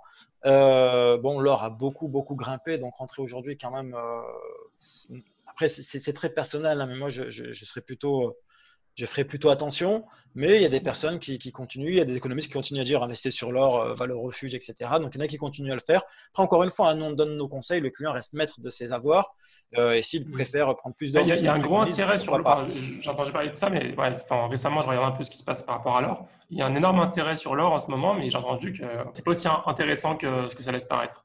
Il faut être, il faut être prudent. on a eu aussi un petit peu ça avec les actions. En fait, si tu veux, dans la foulée après la crise, il y a eu un rebond sur les actions où beaucoup disent que ce rebond, il y a eu un peu trop d'euphorie par rapport à la, reprise réelle du marché. Oui. Donc, euh, effectivement, tu vois, il y a sur, quelques points comme ça où il faut quand même rester très vigilant. Euh, et, c'est pour ça, encore une fois, qu'il faut bien diversifier, garder un, garder un peu de liquidité sous le coude pour que demain, si sur un des marchés, par exemple, il y a une forte baisse, eh bien, je suis en mesure de réinjecter des capitaux pour pouvoir profiter, en fin de compte, de cette baisse et de réduire mon prix de, mon prix de revient euh, moyen. Euh, mais en tout cas, ces solutions existent. Euh, aujourd'hui, il y a deux, grands acteurs sur leur physique au niveau, au niveau français. Euh, nous, encore une fois, en tant que conseiller indépendant, on n'est pas rémunéré, donc on propose celui qui est le plus intéressant, le moins cher pour le client et qui a le, service le plus pratique, le plus sympa. Donc, donc on, passe par, par, une structure principalement. Mhm. ensuite, on va. Vous ne détenez pas la SCPI, vous ne détenez pas euh, vous ne pas les, actions évidemment dans cette entreprise. Vous ne tenez rien, vous juste vous conseiller le, client sur quoi investir et vous l'accompagner sur l'investissement. Exactement. Il faut toujours, voilà, si tu veux, euh, il faut toujours comprendre que les acteurs, tu vois, les acteurs que tu vois en finance islamique aujourd'hui en France sont euh, des intermédiaires. Bon, je pense que voilà, j'ai suffisamment expliqué comment nous on travaille, en tout cas en tant qu'indépendant, et les autres sont des, des, des, courtiers qui, euh, si tu veux, gagnent de l'argent en vendant le produit en quelque sorte. D'accord? Mais effectivement, sinon, ces produits-là, euh, et jamais, que ce soit les autres ou nous, nous n'avons le droit d'encaisser quoi que ce soit sur les investissements. On prend notre tarif, oui, notre commission, notre, notre salaire, d'accord, notre rémunération, oui, mais par contre, sur les placements, etc., jamais, jamais, ça c'est complètement illégal. On ne fait jamais un chèque au nom de la structure qu'on a en face de nous, etc. On passe par une société euh, de gestion pour la SCPI, par un assureur pour l'assurance vie, par euh, euh, des, euh, des comment ça s'appelle d'autres sociétés de gestion pour les investissements sur les fonds, etc. Donc, donc voilà, pour l'or, on passe par d'autres prestataires. voilà, nous simplement, on conseille, on dit comment investir dessus et on dit comment surtout ben, réaliser des économies ou des gains les plus intéressants grâce à notre service. Et c'est là aussi, encore une fois, qu'en tant qu'indépendant, bah, les clients économisent, si tu veux, tous les frais de souscription grâce à nous, ou une grande partie des frais de souscription. Euh, petite parenthèse, j'ai oublié tout à l'heure, mais en fait, euh, simplement pour préciser, on a parlé des fonds sous des fonds actions, j'ai oublié de préciser qu'on pouvait intégrer ces fonds-là euh, dans une assurance vie. Il y avait autrefois une assurance vie qui était halal, qui avait été proposée mmh. par Swiss Life. il y a eu quelques soucis dans la commercialisation, etc. Je ne vais pas revenir dessus et pas parler des autres, ça n'a aucun intérêt. Mais en tout cas, Swiss Life a décidé d'arrêter la commercialisation de ce produit fin 2018. Il n'y avait plus d'assurance vie jusque-là. Et il y a un nouveau contrat depuis plusieurs mois euh, que l'on propose. Et en fait, quand j'ai parlé des fonds actions et des fonds sous ces fonds-là, on peut les souscrire en direct, mais également dans le cadre d'une assurance vie. Et donc, encore une fois, notre rôle à nous, c'est de dire, oui, dans votre cas de figure, c'est intéressant de rentrer dans cette assurance vie euh, plutôt que de rentrer en direct. Euh, bah, justement, tu parles d'assurance vie. Peux-tu nous définir comment fonctionne euh, une assurance vie? Parce qu'il y, a des gros débats sur euh, ce sujet-là. Les gens ne comprennent pas forcément, mais moi, je suis un peu perdu. Donc, est-ce que tu peux remettre au clair comment fonctionne une assurance Oui, pardon. Tu, fais bien de me reprendre à chaque fois parce que c'est vrai que tu vois, quand on est dans le jargon tous les jours, on, oublie qu'on s'adresse à, des personnes qui parfois ne, savent pas ce que c'est qu'une assurance vie, etc. Donc, reprends-moi à chaque fois, tu le fais très bien. Alors, l'assurance vie, pour t'expliquer. Souvent, il y a une confusion entre capital d'essai et le placement assurance vie. C'est-à-dire qu'on se dit, bah, une assurance vie, c'est je mets 10 euros par mois et si je décède, eh ben, on va me reverser, on va reverser à ma famille, si, si je suis en invalidité, etc., on va reverser 10 000, 100 000, 200 000 euros à ma famille. Ça, c'est ce qu'on appelle le capital d'essai. Ça peut être halal, ça peut être structuré, si tu veux, d'une façon conforme. Et d'ailleurs, il va y avoir une assurance euh, d'essai, une assurance upsec qui va arriver là, qu'on devrait déjà commercialiser en fait, ils ont un peu de retard, qui va être sous, cette forme-là halal qui s'appelle Takaful euh, et que donc on va pouvoir proposer. D'accord? Donc ce volet-là peut être conforme, mais dans le cadre des placements, on n'est pas sur ce type-là. Ça, ce sera pour remplacer, si tu veux, toutes les assurances euh, tu sais, euh, comment ça s'appelle, rapatriement de chez la banque Chabi, de chez, tu vois, de chez, de, comment ça s'appelle, l'association algérienne de je sais pas quoi. tu vois, tous ces trucs-là, on va les remplacer par cette assurance Takaful Halal. de l'autre côté, au niveau des, du placement, l'assurance vie, si tu veux, on peut dire que c'est un cadre juridique et fiscal qui dit que à partir du moment où les fonds que vous placez, vous les mettez dans un contrat, vous les logez dans un contrat d'assurance le contrat d'assurance vie, si tu veux, c'est un récipient. On va vous appliquer telle règle fiscale. Par exemple, on va dire, si vous êtes en vie et que vous souhaitez récupérer votre, argent au bout de 8 ans, et bien sur vos plus-values, vous n'aurez que les prélèvements sociaux à payer, 17,2%. Quand je dis que, c'est vraiment entre guillemets, 17,2% de prélèvements sociaux sur votre plus-value, et vous ne payez pas les 12,8% euh, de flat tax que l'on a habituellement quand on est en dehors de l'assurance vie. D'accord D'accord. Donc, typiquement, en bourse, je résume, hein. si, on fait, une plus-value sur, la, sur euh, les actions, on paiera plus d'impôts, plus, plus de, de, taxes que euh, l'assurance vie. en direct plutôt que de passer par l'assurance vie. Tu as tout compris.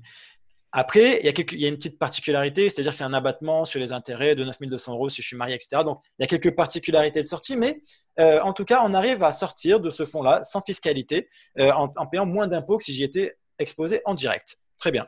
Deuxième volet, c'est, imaginons, euh, en cas de décès, je décède.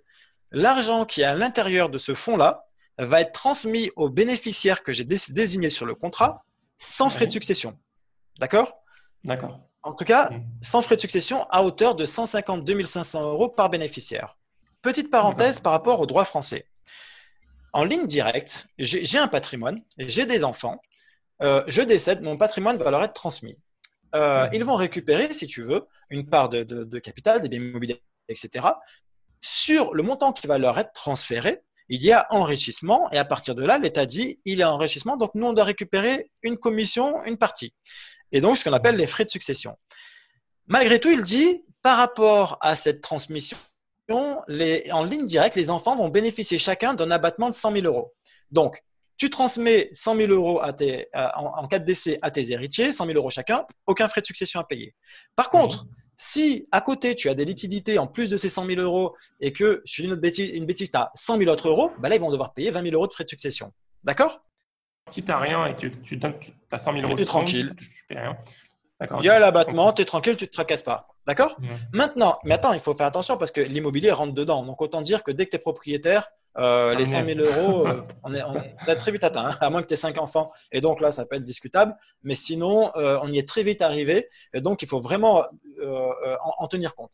Alors, imaginons, au lieu de garder ces, liquidités-là, ces autres 100 000 euros qu'on a sur un compte, qu'est-ce qu'on fait? On va dire, mets-les dans l'assurance vie avant tes 70 ans et tu vas mettre bénéficiaire directement tes enfants. Qu'est-ce qui va se passer en cas de décès? L'assureur va regarder, on va dire, ben voilà, vous avez bien versé 100 000 euros avant 70 ans, vous avez mis les deux bénéficiaires, donc on va leur faire un chèque, 100 000 euros, aucune fiscalité. Et en agissant ainsi, tu optimises la fiscalité de la transmission du patrimoine. Et ça, c'est un très, très gros avantage de l'assurance vie. Au niveau patrimoine, alors gestion de patrimoine. Hein, L'argent prend de la valeur en plus. En plus, bien sûr. Bien sûr, en plus, il y a une, une évolution. 100 000, euros qui ont été investis, euh, ça peut se retrouver à 50 000 Ça peut être plus, et ensuite, voilà, et ensuite, eux récupèrent l'argent et n'ont pas de fiscalité dessus, pas de frais de succession à payer dessus. Donc, c'est très, très attractif au niveau fiscal en contrat d'assurance vie. Et, et le, le, le, encore une fois, le rôle du conseiller en gestion de patrimoine, c'est de dire, dans votre cas de figure, après analyse de notre bilan, et c'est pour ça que je te dis, on commence toujours par un bilan, eh bien, tiens, vous devriez payer des frais de succession. Donc, donc, voilà comment on va pouvoir euh, euh, optimiser la transmission de votre patrimoine Eh bien, simplement en basculant cet argent-là sur tel. Alors, il n'y a pas que ça, hein, il y a d'autres solutions, mais en basculant cette somme-là à l'intérieur d'une assurance vie, et euh, comme ça, on élimine voilà, jusqu'à 152 500 euros par bénéficiaire. Euh, mmh. Eh bien, on n'aura pas de frais de succession à payer là-dessus. Donc, ça, c'est à la fois intéressant pour, pour l'investisseur, la personne qui a investi l'argent, parce qu'à partir du temps, elle a des réductions sur. Enfin, je, je je, je, prends des raccourcis, mais en gros, elle a des réductions sur ses impôts. Et en plus, c'est intéressant pour euh, les bénéficiaires, euh, l'héritage par exemple, et les personnes qui sont bénéficiaires de l'héritage, parce qu'après 8 ans, ils ne percevront pas d'impôts sur euh, ce qu'ils recevront. C'est exactement ça. Mmh. Et, et, donc, bah, alors cette assurance vie, parce que c'est vrai, j'en ai pas parlé, mais il y a des frais de souscription également. Autre avantage euh, encore une fois, pour nos clients, habituellement, tu vois, tu as des frais de souscription qui sont de 3% et des frais de gestion annuels qui sont de 1,20%. Nos clients, peu importe les montants qu'ils investissent dessus, ils bénéficient d'office des frais de souscription à 0,5. 0,5% du montant investi. Habituellement, tu sais, dans les banques, par exemple, pour avoir 0,5%, il ben, faut que tu investisses 100 000 euros, par exemple, voire plus. Oui. Tu vois, sinon, ils vont te prendre du 2-3%. Tu vois, nous, d'office, peu importe le montant, étant donné qu'on est indépendant encore une fois, eh bien, il rentre à 0,5%, même avec des montants euh, faibles. Et donc, il n'y a pas de négociation à avoir sur bah, tiens, mettez 50 000, 200 000. Alors, bah, c'est les fonds que j'ai dit tout à l'heure. C'est les mêmes fonds en fait. Les fonds ah, que je t'ai cités tout à l'heure. Tu peux choisir les fonds toi-même Exactement. Tu peux choisir les fonds que tu. Non, non, non. En fait, les fonds ont été présélectionnés, si tu veux, mais la dizaine de fonds que je t'ai cité tout à l'heure qu'on a en direct, on les a aussi dans l'assurance vie disponible. D'accord, donc des actions. SCPI, donc le client va pouvoir investir sur ses fonds actions, ah, pas la SCPI, vraiment sur les sous-coups et, actions. La SCPI n'est pas dedans, malheureusement. Donc vraiment sur le fonds actions et sur, les fonds sous-coups. Quel est l'avantage d'investir directement dans des actions et pas dans une assurance vie alors? Eh bien, l'avantage, ça va être, alors euh, que je réfléchisse, l'avantage d'investir directement sur les fonds actions, bah, c'est que tu évites complètement les frais, si tu veux, de souscription euh, de l'assurance vie. Et puis, euh, tu vois, parce que tu as quand même, alors, habituellement, tu vas payer les 3% et les 1,20% de frais supplémentaires, en fait. Tu vois, quand tu investis en direct sur les fonds actions, tu ne les paieras pas. Tu vois, donc tu as cet avantage au niveau, on va dire, au niveau de, comment dire, du, des, frais de souscription, des, frais de souscription que tu économises en quelque sorte. Mais sinon, l'avantage fiscal, etc., fait que pour une personne qui a, euh, ou on détermine en tout cas qu'il y a un patrimoine qui va se développer, etc., il vaut mieux effectivement rentrer directement sur l'assurance vie. Nous, aujourd'hui, on fait rentrer quasiment tout le monde sur l'assurance vie. Et du, coup, l'investissement dans l'assurance vie, disons qu'on investit 100 000 euros dans l'assurance vie, sur les 8 ans qui, qui, découlent, euh, l'investissement peut, changer. Enfin, je veux dire, les 100 000 euros peuvent passer de, de telles actions à telle action. C'est pas, pas un oui, problème. Ça, alors ça alors, il y, a, deux choses. Il y a ce qui se fait à l'intérieur du fonds qu'on a sélectionné. Ça, c'est pas à notre main, c'est le, gestionnaire d'actifs, en fin de compte, qui lui va sélectionner les titres. Mais il y a aussi le fait que toi, tu dises, ben voilà, moi, par rapport au contexte, je préfère passer sur un fonds plus sécurisé. Ou je prends de l'âge, j'ai gagné ma vie avec les actions. Allez, maintenant, je vais partir sur un support plus sécurisé. Je vais basculer des actions vers les sous Ça, c'est ce qu'on appelle un arbitrage et c'est tout à fait réalisable. Donc, euh, il y a un arbitrage qui est gratuit par an en règle générale. Euh, et ensuite, il, faut, il faut payer. Il y a un pourcentage qui est prélevé, mais on peut réaliser ce genre, ce genre d'opération effectivement pourquoi les gens disent que c'est que c'est pas halal les assurances les assurances vie? Bon, on comprend on comprend tout de suite la partie où on ne peut pas contrôler où les gens investissent, mais à part à part ça, il y a, y a rien de non halal. Alors à part ça, si tu veux, en fait, il y a d'autres points qu'il faut regarder. C'est que par mhm. exemple, euh, le, le contrat va contenir bien souvent un contrat d'assurance vie classique va contenir mhm. des clauses qui sont non conformes.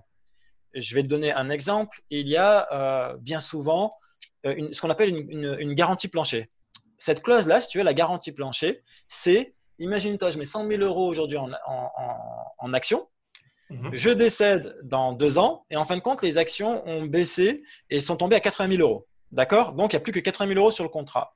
Le fait que j'ai souscrit, en fin de compte, à ce contrat et qu'il y a une garantie plancher, eh bien, mes héritiers, en fait, vont récupérer pas 80 000, mais 90 000 euros. Cette assurance-là, si tu veux, est une des clauses qui est, qui est euh, que les savants, enfin en tout cas les savants de la finance islamique vont dire que c'est pas conforme, ils vont écarter cette clause-là.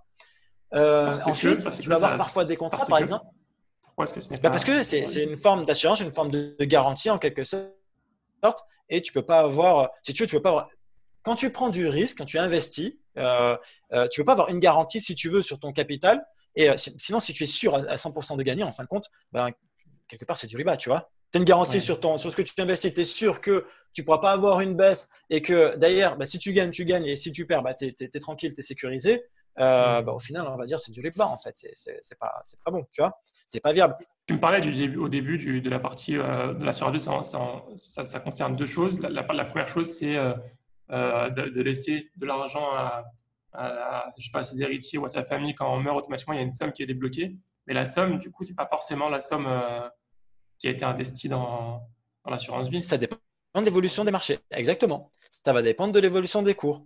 C'est-à-dire que. dire, en, général, dans l'assurance vie, euh, ce, qu'on voit dans les publicités, c'est que voilà, si on investit, par exemple, on commence à investir dans l'assurance vie, quel que soit le moment où si la personne décède, elle je pas, 100 000 euros à chacun de ses actifs, même si elle n'a pas 100 000 ah. euros d'investir. Euh, ou je comprends mal. Alors, alors là, je pense que tu, si réellement on te dit vous, vous investissez euh, une somme, même si vous n'avez pas mis 100 000 euros et qu'on donne 100 000 euros, ça c'est le, volet capital d'essai, comme je te le disais tout à l'heure. Si on te dit, vous mettez 100 000 euros en assurance vie et vous êtes sûr de transmettre 100 000 euros, ça veut simplement dire qu'ils utilisent, et d'ailleurs j'allais revenir là-dessus, un support qui est non conforme euh, euh, dans, les, dans, les, dans les produits qu'ils utilisent. En fait, ils vont utiliser ce qu'on appelle un support euro, où là c'est un mhm. support garanti. Derrière, il n'y a quasiment que des obligations d'État, etc qui est rémunéré entre, on va dire, 1 et 2% actuellement. Et donc, du mhm. coup, ben oui, tu as une garantie sur ton capital. Là, oui, effectivement. Mais ce produit-là, justement, par rapport à la même problématique que j'ai tout à l'heure, n'existe pas dans nos contrats d'assurance vie. Ce n'est pas possible. D'accord? Donc, les fonds d'investissement, tu ne peux pas avoir à l'intérieur de ton assurance vie un support euro qui n'est qui, est pas conforme, en fait, qui est garanti, qui n'est pas, euh, qui est pas, qui est pas conforme. Donc, dans le contrat d'assurance vie qu'on commercialise, ce support n'existe pas et donc tu ne peux pas avoir une garantie, euh, comme dans les autres contrats euh, à la banque, etc., sur le montant que tu as mis. Je n'ai pas très bien compris la partie sur, sur être conforme et pas conforme. Qu'est-ce que tu veux dire par là? Pourquoi ce serait pas conforme? Alors, eh bien, parce que si tu veux, l'investissement euh, n'est pas licite en fin de compte. Si tu veux, le, fait de l'argent que tu mets, tu mets 100 000 euros à l'intérieur de ton assurance vie, d'accord? Oui. Cet argent-là va être investi sur ce qu'on appelle un support euro. Ce support, il est garanti. Tu es sûr de récupérer 100 000 euros. Ton argent. Tu es sûr de le retrouver. Et en fait, on va, comment on va le rémunérer?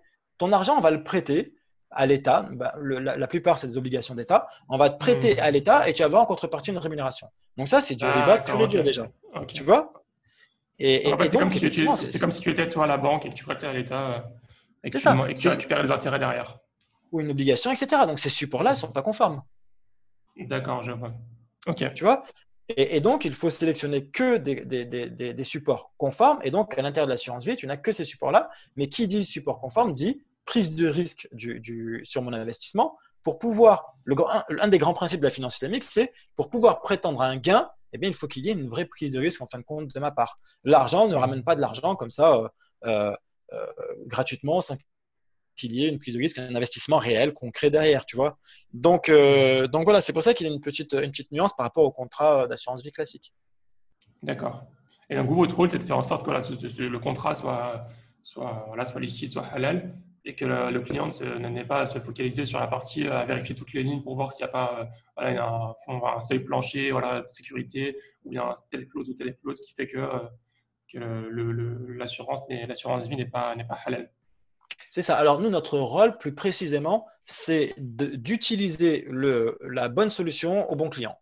Donc, utiliser un contrat d'assurance vie s'il y a nécessité de l'utiliser pour le client, que c'est un bon produit pour le client. Et ce contrat d'assurance vie halal qui est certifié par un comité de savants ou dont lui, le rôle est de dire le contrat est halal, les fonds d'investissement sont halal, tout est halal dans ce contrat-là. D'accord? Ça, c'est vraiment le rôle euh, euh, de, la conformité et délégué directement au comité qui valide le produit. D'accord. Ok, bah, écoute, je pense qu'on a fait un peu le tour de tous les, tous les, principaux, les principales solutions qui existent euh, en termes d'investissement, ou en tout cas ceux qui sont disponibles pour les, euh, aussi pour les musulmans. Euh, j'avais d'autres questions. comment on fait si on veut récupérer son argent pour toutes ces solutions? Si on l'investit, est-ce que quand on la récupère, on paye des frais? Est-ce que j'imagine qu'on paye des, impôts Donc en fait, au final, il faut regarder non seulement le rendement, mais aussi la taxe qu'il y a derrière. Est-ce qu'il y a des taxes différentes selon, selon l'investissement? Alors, complètement. Alors, juste, euh, je vais faire un, petit, une petite parenthèse, euh, si tu me le permets, parce que ça, c'est les principaux outils. Mais attention, on peut aussi, nous, on propose aussi d'investir au capital d'entreprise, de start-up, comme tu disais tout à l'heure. le risque est plus élevé.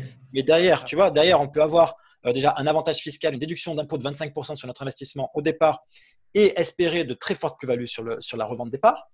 Et on fait aussi ce qu'on a, ce qu'on appelle un contrat de Mudaraba, c'est-à-dire qu'on a des, euh, grosso modo, on a financé, on va dire, 80 projets.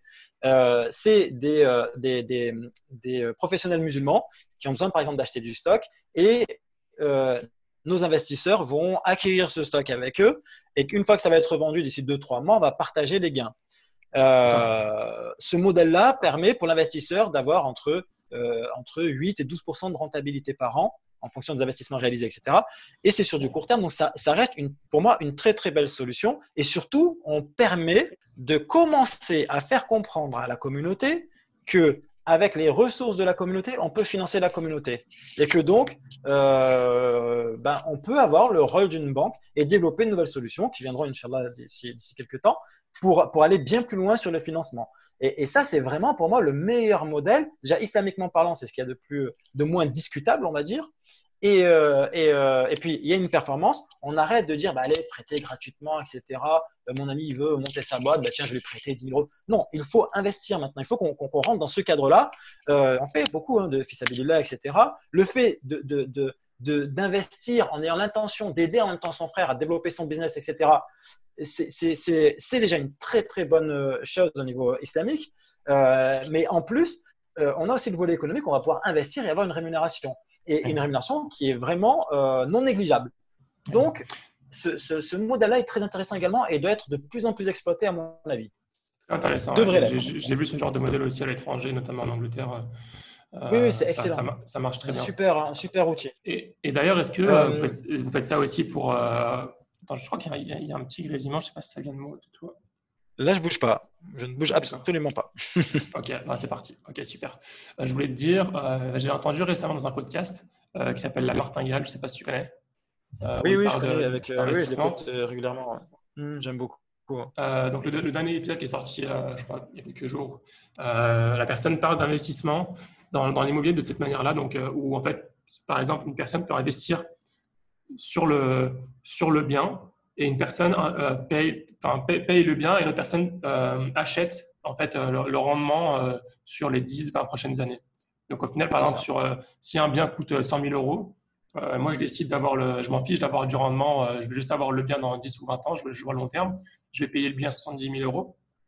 On va, on va, on va dire, on va dire qu'on va partager ça à 70%, 70% 30%. mais entre-temps, pendant ces 10, 15, 20 ans, c'est à la personne qui a payé les 30% qui récupérera tous les, rendements euh, de toutes les rentes de cette période-là. Alors, effectivement, si, alors, si, tu veux, là, c'est encore un petit peu plus particulier.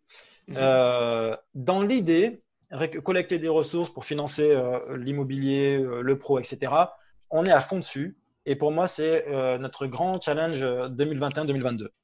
En revanche, ce que tu es en train de dire, c'est encore un peu plus particulier, c'est ce qu'on appelle du démembrement.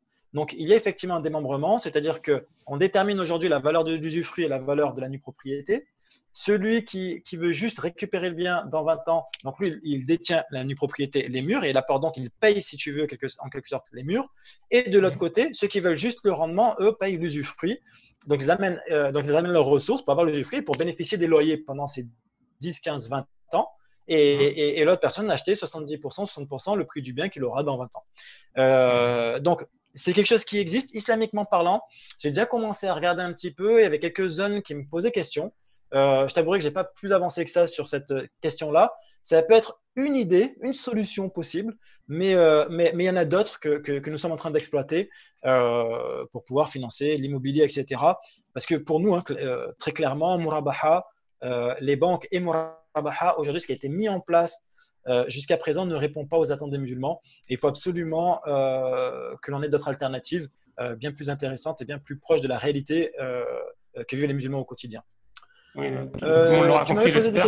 Juste pour terminer, la, banque, parce qu'il y a du riba, et la murabaha, euh, donc parce que ça, ça, coûte, euh, ça coûte plus cher qu'un emprunt classique à la banque. Alors oui. alors, alors la problématique, tu sais, murabaha, ça coûte excessivement cher. Mhm. Les courtiers, il y a une partie qui peut s'expliquer, mais le reste, euh, il y a quand même une grosse partie, c'est parce qu'il n'y a aucune concurrence ou peu de concurrence. Et donc, euh, eh bien, c'est simple, hein, tu travailles avec les banques, tu sais très bien qu'elles, c'est la course au rendement. Donc, je suis sur une niche, si je peux facturer euh, le plus cher possible, je facturerai le plus cher possible. Et, j'ai des tas d'exemples hein, sur l'assurance emprunteur. j'ai un exemple sur ce, volet-là, où on, comprend bien que c'est du business. Et si on peut facturer plein pot, on facturera plein pot. Mais c'est surtout le fait que quasiment personne n'est éligible et qu'en plus, si tu, si tu veux, euh, le comportement, si tu veux, moi je n'arrive pas à dissocier le comportement, islamique du, produit islamique. C'est-à-dire que je, je, trouve incompréhensible de vendre un produit en mentant, en, manquant de transparence, en, trichant, etc. Pour moi, ça ne peut pas être conforme. Ou en n'étant pas bienveillant avec le client.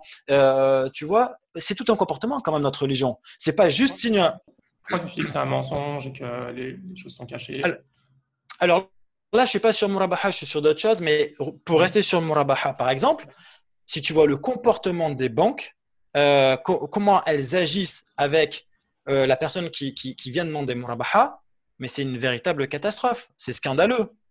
Tu vois? Mmh. Donc oui, on a cette alternative-là. Et encore une fois, nous, en tant que gestion de patrimoine, on l'exploite, etc., on l'utilise. Mais la réalité, c'est que les gens qui ont mis ça en place, je comprends pas qu'ils aient pas tapé du poing il y a bien longtemps et que moi je me suis accroché avec toutes les banques. Enfin, avec toutes les banques, il n'y en a pas 150, hein, mais avec tous les responsables, je me suis accroché en leur disant c'est quoi ce service que vous, que vous proposez? Je leur ai fait des, des, des, comment des réclamations, etc., en disant que c'était scandaleux de traiter les gens comme ils le faisaient. Et euh, des trucs tout bêtes. Ils n'ont jamais ouvert le dossier, ils disent ah ben il manquait une pièce dedans, alors que c'est pas vrai. La pièce elle y était. C'est encore hier, avant-hier, on m'a parlé de ça, tu vois. Ils n'ont jamais ouvert le dossier. En fait, ils disent ah ben ce sera la semaine prochaine. Et puis en fait, ça devait passer déjà en commission cette semaine, c'est pas passé. Ils disent qu'il manquait une pièce, alors que c'est du mensonge. J'ai même pas ouvert le dossier, tu vois. Mais des tas de choses comme ça. et vraiment, c'est on te traite euh, et donc t'es pas content, on s'en fiche. Il y a 60 000 personnes, le marché potentiel, on parle de 60 000, 60 000 familles qui veulent devenir propriétaires chaque année. S'il y a 500 000 dossiers dans l'année qui sont faits, tout acteur confondu, c'est le bout du monde. Donc autant dire qu'on s'en fiche complètement que tu prennes pas, que tu sois pas content. On en a d'autres qui attendent derrière. Tu vois? Ça pour moi c'est pas un comportement islamique. Après, c'est bien sûr, c'est selon le degré d'exigence de chacun. Hein. nous, on est comme ça. Moi, c'est mon point de vue, qui n'est peut-être pas partagé par tout le monde. Après, chacun sa vision des choses. Hein. Mais moi, c'est ce, que, ce que je pense. Et c'est pour ça que je dis, en dehors du fait que ça coûte cher, il n'y a pas que ça. C'est que ça ne répond pas à grand monde. Et surtout, il y a d'autres alternatives qu'il faut absolument mettre en place. Mais pour cela, si la communauté musulmane ne comprend pas qu'elle est capable de s'autofinancer, de créer elle-même ses propres solutions, si tu veux, le, le, le futur c'est le musulman qui va le faire. C'est pas, il faut, arrêter de compter toujours sur les banques, etc. C'est aussi aux musulmans de s'investir, de montrer, de réagir et de, de, montrer leur capacité à réagir et à se financer, comme sur la plateforme que je te dis pour financer les pros, comme demain on financera l'immobilier. Et on en a largement la capacité. On a compris que ce, que ce, que tu veux dire par là, c'est que voilà, les banques, euh, on va pas citer les noms des banques, mais euh, les, banques qui fournissent euh, ces, services-là ne, fournissent pas des produits respectables pour leurs clients. En fait, les, clients ne sont pas respectés de la même manière que, lorsque tu vas dans une autre banque où là, voilà, on fournit un, service professionnel et, dans, les banques que tu mentionnes, on, va là-bas, ils se disent voilà, il y a 60 000 personnes qui attendent derrière. T'es content, t'es pas, es content, tu viens, t'es pas content, tu dégages, on s'en fiche. Bon, ça, ça je, je connaissais pas cette, cette approche-là. Je savais pas que ça se passait vraiment comme ça parce que j'ai jamais testé, pour te dire. Mais euh, ouais, je, bah, suis, surpris. Il hein. suffit de se renseigner, hein, voir un peu ceux qui sont passés par euh, telle banque ou telle banque. Regarder un peu les commentaires, tu verras qu'ils vont tous te dire, enfin, en grande, grande, grande partie, euh, à part si demain, bien sûr, hein, j'interroge 10 personnes clients à moi avec qui ça s'est bien passé et que, et que je les fais témoigner, ben, bien sûr, si, je suis, si, je, si, si tu veux, si nous, on avait, on était courtier, d'accord, et que sur chaque dossier, je gagnais entre 2 et 5 000 euros de, de commission. Alors, qu'est-ce que je ferais? Je ferais un site et je mettrais le, témoignage des 10 personnes avec qui ça s'est bien passé. je vais s'il vous plaît, vous pouvez témoigner. Elles vont mettre leur témoignage et derrière, tu vas regarder ça, tu vas dire Ah, Allah, en fait, magnifique, hamdoullah, le, le murabaha, c'est superbe, c'est, tout, est, tout est nickel. La réalité, c'est que non, nous, on est indépendants, on dit ce que l'on veut, ce que l'on pense, et derrière, va prendre l'ensemble des, gens qui sont passés par ces banques-là, tu verras la, galère que ça a été pour avoir un financement. C'est une, c'est une galère. Et, donc, encore une fois, je ne dis pas que c'est pas halal, même si euh, il y a des points qui pourraient être quand même discutables. Et je pense qu'il y a nécessité de se poser en toute transparence et discuter avec euh, euh, différents acteurs, et notamment les comités de conformité, etc. Mais donc, je remets pas en cause cela, mais c'est pour dire que dans l'approche, etc je pense que euh, si, euh, encore une fois, est-ce que est-ce qu'on doit être limité à faire, pour prendre l'exemple de la nourriture, est-ce qu'on doit être limité à faire que des sandwichs super gras, super, euh, etc. Et, ou bien est-ce qu'on va aussi évoluer vers quelque chose de, de, de, de, halal, de bien, de sain, etc. Tu vois? Et, et, donc, à un moment donné, bah, je pense qu'il va falloir sortir de toutes ces, ces, ces, voilà, parce que c'est halal, eh bien, on, envoie ça, on distribue ça à tout le monde n'importe comment, alors qu'on peut faire beaucoup, beaucoup mieux. Et dans le service, je pense qu'il faut avoir la même attention que sur le respect euh, de, l'éthique du produit. Pourquoi est-ce que tu penses qu'il n'y a pas déjà des outils qui sont déjà, ça fait quand même longtemps que la communauté musulmane passe en France, pourquoi est-ce que tu penses qu'il n'y a, pas, a pas déjà des, outils, des services qui sont déjà, qui sont déjà en train de fonctionner, qui, sont déjà là euh, euh? Alors, je pense que principalement, euh, la première des choses, c'est que les acteurs en place à l'origine euh, ont tenté absolument d'intégrer la finance islamique dans les banques. C'était la, façon de faire la plus simple. Et puis, c'était la façon de faire d'avoir du cash le plus facilement possible le plus vite euh, pour pouvoir financer les musulmans. Donc, et si tu remplaces un crédit classique par un murabaha qui ressemble comme deux gouttes d'eau à un crédit classique, si tu veux, c'est relativement simple à intégrer ça dans la banque. Donc, je pense qu'il y a ce point-là, si tu veux, qui a fait que ben, au lieu de chercher d'autres alternatives, on va plutôt aller chercher d'autres banques pour pouvoir avoir plus de partenaires et proposer plus de murabaha. Ensuite, même si le produit en soi, encore une fois, même le produit en soi n'est pas des plus terribles techniquement parlant pour le client. Euh, ensuite, la problématique, c'est aussi qu'il y a un manque de compétences. Si tu regardes en France euh, les personnes qui ont une vraie compétence bancaire classique et qui connaissent aussi la finance islamique, qui ont étudié ou qui ont de l'expérience à l'intérieur, tu vas retrouver mmh. qu'il n'y a personne. Il y, a vraiment très très peu de personnes. On a une poignée en France. Il y a, vraiment personne. Euh, et ensuite, troisième point. Alors là, c'est plus, euh, je ne sais même pas si je devrais l'aborder, mais il y a un acteur qui est en place, euh, qui aujourd'hui est, très bien installé et qui ne laisse pas de place à toutes les initiatives autres pour se lancer pour faire simple. Pour résumer, euh, résumer ce qui se passe sur le marché, c'est ça. Et donc, euh, bah, il y a eu plein de personnes qui ont commencé à se lancer. Et puis, quand elles ont euh, voulu commencer à distribuer des produits, etc., elles sont retrouvées avec des, des, bâtons dans les roues à tout va. et du coup, bah, elles ont complètement laissé tomber, elles ont disparu. Et, voilà. et on, nous sommes parmi les seuls à avoir, à avoir tenir bon et à continuer à évoluer très, très rapidement sur, notre, sur, sur, le marché. Quel type de bâton dans les roues aussi enfin, les gens, les gens ah, je, je peux te donner des exemples très, très simples. La banque qui propose Murabaha, par exemple, tu la contactes et tu lui dis euh, je, veux, distribuer avec vous le, produit. Ils te répondent Ah non, on travaille avec tel acteur et puis il nous a dit en France, sur la finance islamique, il n'y a que des voleurs, que des gens malhonnêtes, des gens pas sérieux, donc on veut rester, rester qu'avec lui. Euh, je vais donner trois exemples. Hein. Ça, c'est pour Murabaha. Pour la SCPI, je propose le contrat de SCPI et on te dit Ah, vous êtes dans la finance islamique? Oui. Ah ben non, alors, si vous voulez, pour commercialiser euh, auprès des non-musulmans, euh, là, on peut faire des partenariats, il n'y a pas de problème. Mais par contre, sur la finance islamique, non, il faut passer par tel acteur, c'est tout. Hein. On a un petit arrangement oral. En fait, on crée des monopoles, on a un engagement oral. Et donc, ah, on leur laisse. Donc, ça veut dire que le musulman, il est obligé de passer par eux. Donc, aucune concurrence possible. Il paye les frais plein pot. Et, et c'est complètement à leur désavantage. Mais c'est pas grave. Parce qu'on s'est mis d'accord, on fait ça. Et derrière, tu proposes la SCPI et tu ressens un appel de la société de gestion qui te dit euh, Attendez, comment vous faites, etc.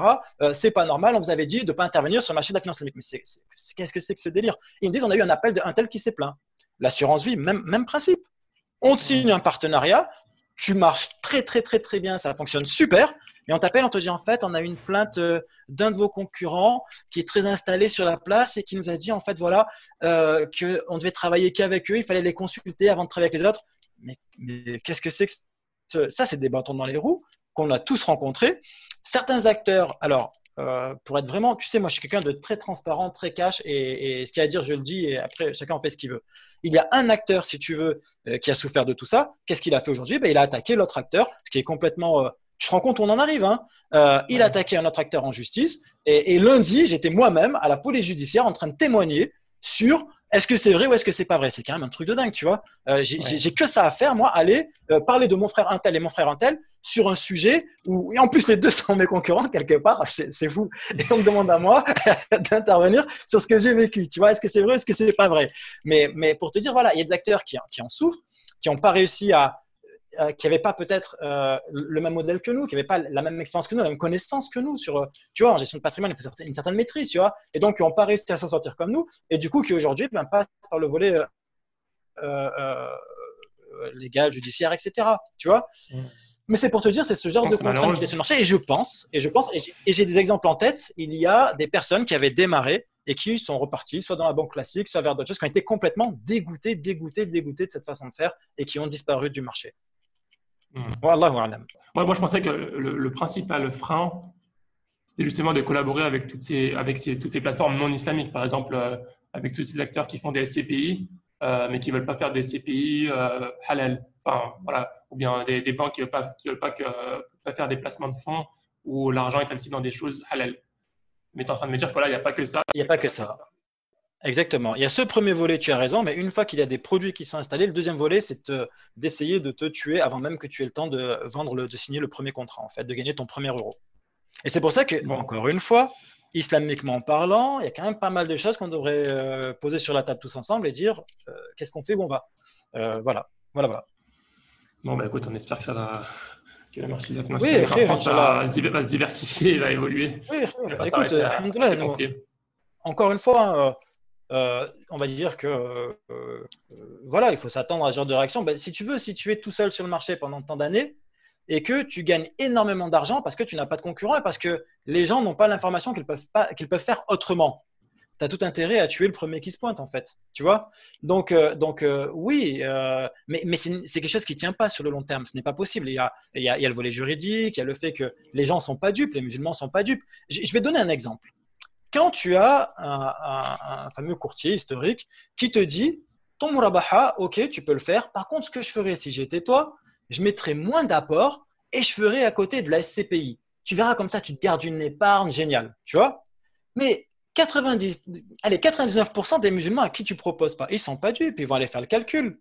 Tu vois, ils vont dire, mais attends, je suis en train de mettre sur le papier, ils se rendent bien compte que tu es en train de leur proposer là quelque chose qui va uniquement t'arranger toi et dans lequel il sera pas gagnant ou en tout cas prouve sur papier. Et ça, il n'y a personne qui le fera. Il n'y a qu'une structure comme la nôtre qui va dire, vas-y, fais voir, attends, on va reprendre. Alors, si tu mets tant en murabaha et que tu réduis ton apport et que tu bascules sur la SCPI, fais voir le calcul. Ah ben non, en fin de compte, tu es perdant. Ne le fais pas, mais plutôt ton apport. Pourquoi? Parce qu'on n'a pas d'intérêt financier là-dessus. Mais pour un courtier lambda, qu'est-ce qu'il va faire?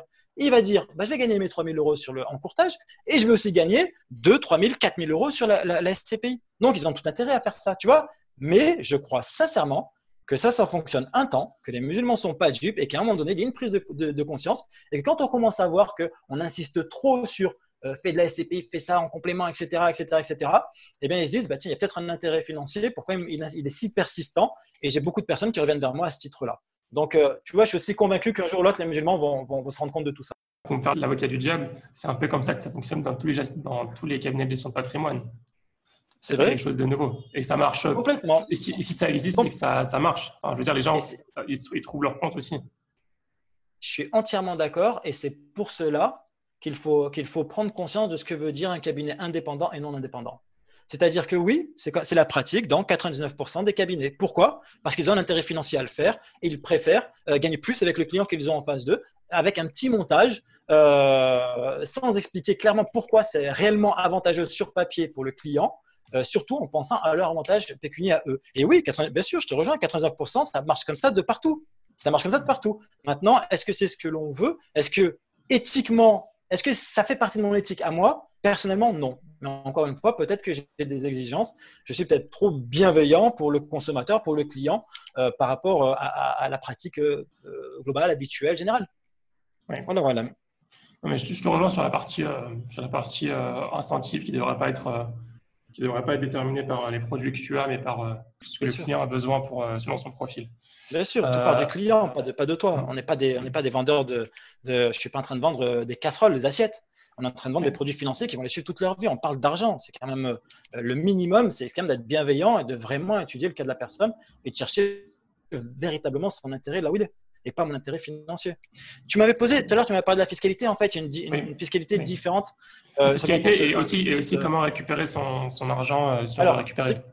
récupérer son argent, euh, dans tous les cas, tu peux toujours le récupérer. Il n'y a rien de bloqué. Il y a quelques outils, par exemple, sur lesquels il faut, faire, être vigilant parce que, par exemple, la SCPI, si tu veux, tu rentres dans ton esprit que c'est comme si tu avais un, bien immobilier euh, en ta possession. Tu veux le vendre, il faut qu'il y ait un acheteur en face. D'accord? Euh, si tu euh, si tu si, si pas cet acheteur là bah, tu vas attendre qu'il y ait un acheteur qui se présente. C'est un peu le même modèle un, acheteur c'est quoi? C'est une personne c'est une personne qui rejoint la SCPI la prochaine personne qui la rejoint exactement tu as compris. Voilà exactement. Voilà, il y a des personnes qui sortent, des personnes qui rentrent, et bien souvent la compagnie, ben, si tu veux, euh, euh, fait coller les deux, et puis, et puis tu es tranquille, tu as vendu tes parts. Donc, pour la SCPI, c'est intéressant. Non seulement, normalement, tu es censé te faire du profit sur, le, sur la rente, mais aussi, imaginons que tu as, des parts sur la SCPI, cinq ans plus tard, tu as des parts, mais le, prix des biens a évolué, a sûrement augmenté. Donc, est-ce que tu revends tes parts plus cher alors ça dépend, effectivement. Il y a des SCPI où on va avoir, qui vont être plutôt à des SCI patrimoniales, on va miser plus sur l'évolution des biens. D'autres, on va plutôt être sur la rentabilité, etc. Donc effectivement, parfois, on peut vendre les parts plus chères. Euh, d'autres, on est quasiment au même prix et par contre, on a plus de rentabilité. Ça, c'est vraiment des stratégies, si tu veux, type euh, pour la société de gestion. OK? Mais, mais, mais si tu veux, ce que je voulais surtout euh, dire, c'est qu'il faut être vigilant quand même sur ce titre-là. Aujourd'hui, il y a, si tu veux, il y a énormément. Bah, la CPI, euh, euh, au départ, le, pour te donner une idée, le capital, il était de 5 millions. Donc, c'est un capital variable, 5 millions. Ensuite, ils ont monté à 20 millions. Là, je ne sais plus s'ils ont déjà voté ou pas encore le passage à, 50 millions, 60 millions. il, a 20 millions, il a 20 millions. Dans l'espace de. Là, il a 20 millions de têtes, oui. Et, on est encore. Et je ne sais pas si la dernière assemblée, ils ont encore. Le capital minimal. La CPI, oui. Oui, c'est ça. Euh, non, non, le, plafond, euh, le capital, euh, le plafond du capital. Tu sais, dans une, dans une. Je crois, je crois que tu peux avoir des CPI à des centaines de millions. Oui, oui, tu peux. Et après, tu l'augmentes en fait. Tu augmentes. Là, je crois qu'ils l'ont remonté ou ils vont le remonter à 60 millions. J'ai plus les chiffres précis en tête. Hein. Mais ce que je veux te dire euh, surtout, c'est que si tu veux, au départ, c'était 5 millions. Ensuite, ça a évolué. Ça, va très, très vite. En l'espace d'un an et quelques, on a beaucoup, beaucoup, beaucoup, beaucoup de demandes sur la SCPI. Et puis, il y a beaucoup de versements programmés, mensuels, etc. Donc, elle évolue très, très bien, très, très vite. Et donc, euh, et donc il y, a un engouement. Euh, c'est un produit assez sécurisé malgré tout, même si encore une fois il y a du risque. Euh, et donc, euh, beaucoup de musulmans investissent dessus. Donc, si aujourd'hui tu veux vendre tes parts, pas trop de problème. Maintenant, est-ce que dans 15 ans ce sera la même chose? Là, encore une fois, on ne sait pas. Et donc, il faut quand même tenir compte de ce risque qui s'appelle le risque d'illiquidité. Il faut quand même voilà, le garder à l'esprit. J'ai ce petit risque qui peut, qui peut, être, qui peut arriver. Et donc, peut-être que je vais attendre 6 mois, 9 mois pour vendre mes parts. Donc, voilà, il faut être vigilant à ce titre-là et le savoir. Mais sinon, tu peux récupérer tes parts entre temps sans problème. Tu fais une vente et c'est réglé.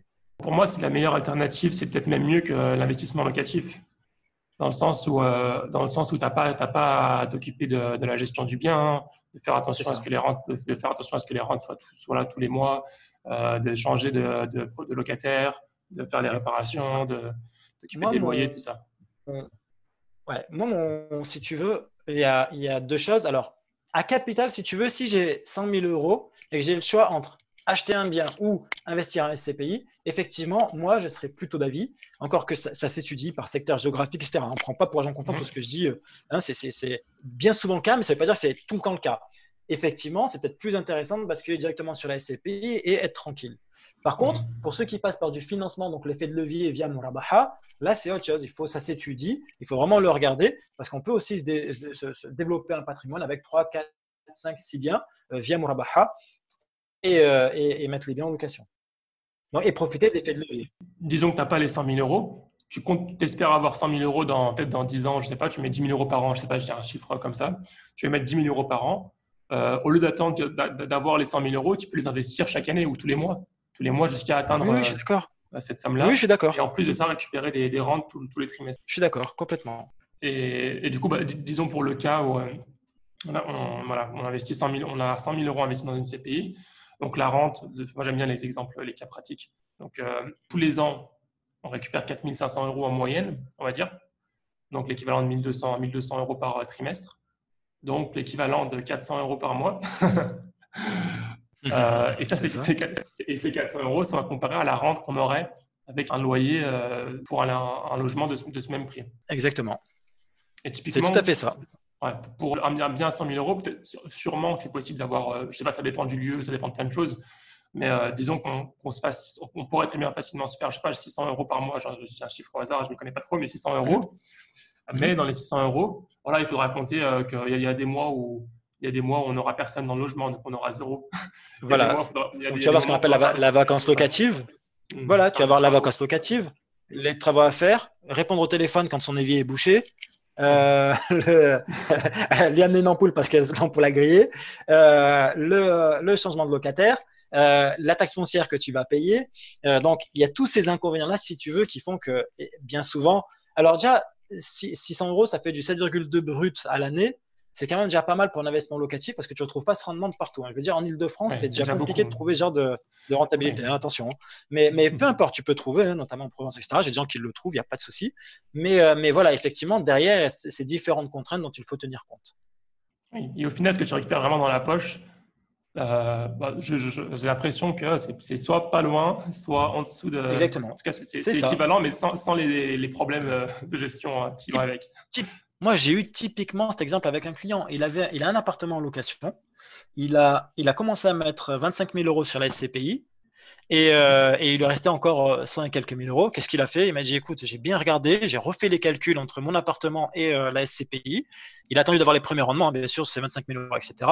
Qu'est-ce qu'il a fait? Il a dit tiens, 100 000 euros, on refait un nouveau versement. Donc, euh, donc il a complété, si tu veux, il a, il a, il a tout mis directement dessus. Il a dit euh, déjà, je me tracasse pas. Et en plus, euh, une fois que tu enlèves tout, ben, en termes de rentabilité, on est quasiment sur les mêmes, euh, sur les mêmes montants. Donc, j'en reste là et c'est bon. Et puis, j'ai moins de risques parce qu'il y a plusieurs biens, etc. Enfin, il y a une diversification derrière sur les biens. Quand tu mets 100 000 euros sur un bien, tu n'as qu'un seul bien. Demain, on te dit, il y, a un projet de travaux, on va vous faire un grand bâtiment devant ta porte. Le permis est accepté. Et ben, toi, ton bien, il va les temps, il a perdu du temps. Euh, donc, donc, tu vois, il y, a, tout ce volet-là dont il faut tenir compte. Tu es beaucoup plus exposé au risque en étant euh, sur un seul bien que sur la multitude de biens qui sont à l'intérieur d'une SCPI. Et c'est des grands bâtiments, etc., des choses sur lesquelles tu ne pourrais pas avoir accès, toi, à titre particulier en règle générale. D'accord. Et puis, c'est même possible, j'imagine, d'investir. Imaginons qu'on a investi 100 000 euros euh, une fois qu'on a mis 100 000 euros, on récupère les réinvestis dans la SCPI à chaque fois. Exactement, exactement. complètement, complètement, tout à fait, tout à fait réalisable. Et c'est ce qu'il faut faire d'ailleurs. Hein. Et d'ailleurs, c'est ce qu'il faut faire euh, au plus vite. C'est-à-dire qu'en fait, même quand, ce qu'il faut faire, c'est que par exemple, tu as, tu as 1000 euros euh, qui tombent au mois de, par exemple, au trimestre, mais il faut tout de mhm. suite réinjecter ces 1000 euros, en fin de compte, faire un nouveau versement de 1000 euros pour que ces 1000 euros te rapportent aussi également tout de suite à nouveau une rentabilité, tu vois. Mhm. Parce que du coup, c'est quoi la, question sur, la question sur les taxes Disons qu'on récupère, euh, on investit 100 000 euros, on récupère 4 000 euros, 4 euh, 500 euros par an. On paye quoi sur les 4 000 On donne quoi à l'État Alors, ben, principalement, tu vas avoir les prélèvements sociaux. Et puis, tu vas payer des impôts dessus, mais tu vas avoir, donc, euh, impôt sur le revenu. Mais l'avantage, c'est que tu vas bénéficier du régime, alors bien souvent, hein, du régime du microfoncier, c'est-à-dire que tu vas avoir un abattement de 30% sur les revenus locatifs. D'accord Donc, euh, si tu as 4000 euh, euros, tu vas déduire 30% et ensuite là-dessus, tu vas avoir un impôt sur le revenu à payer. Et tu vas avoir les 17 de, de prélèvements sociaux qu'on évite jamais et qu'on a tout le temps à régler.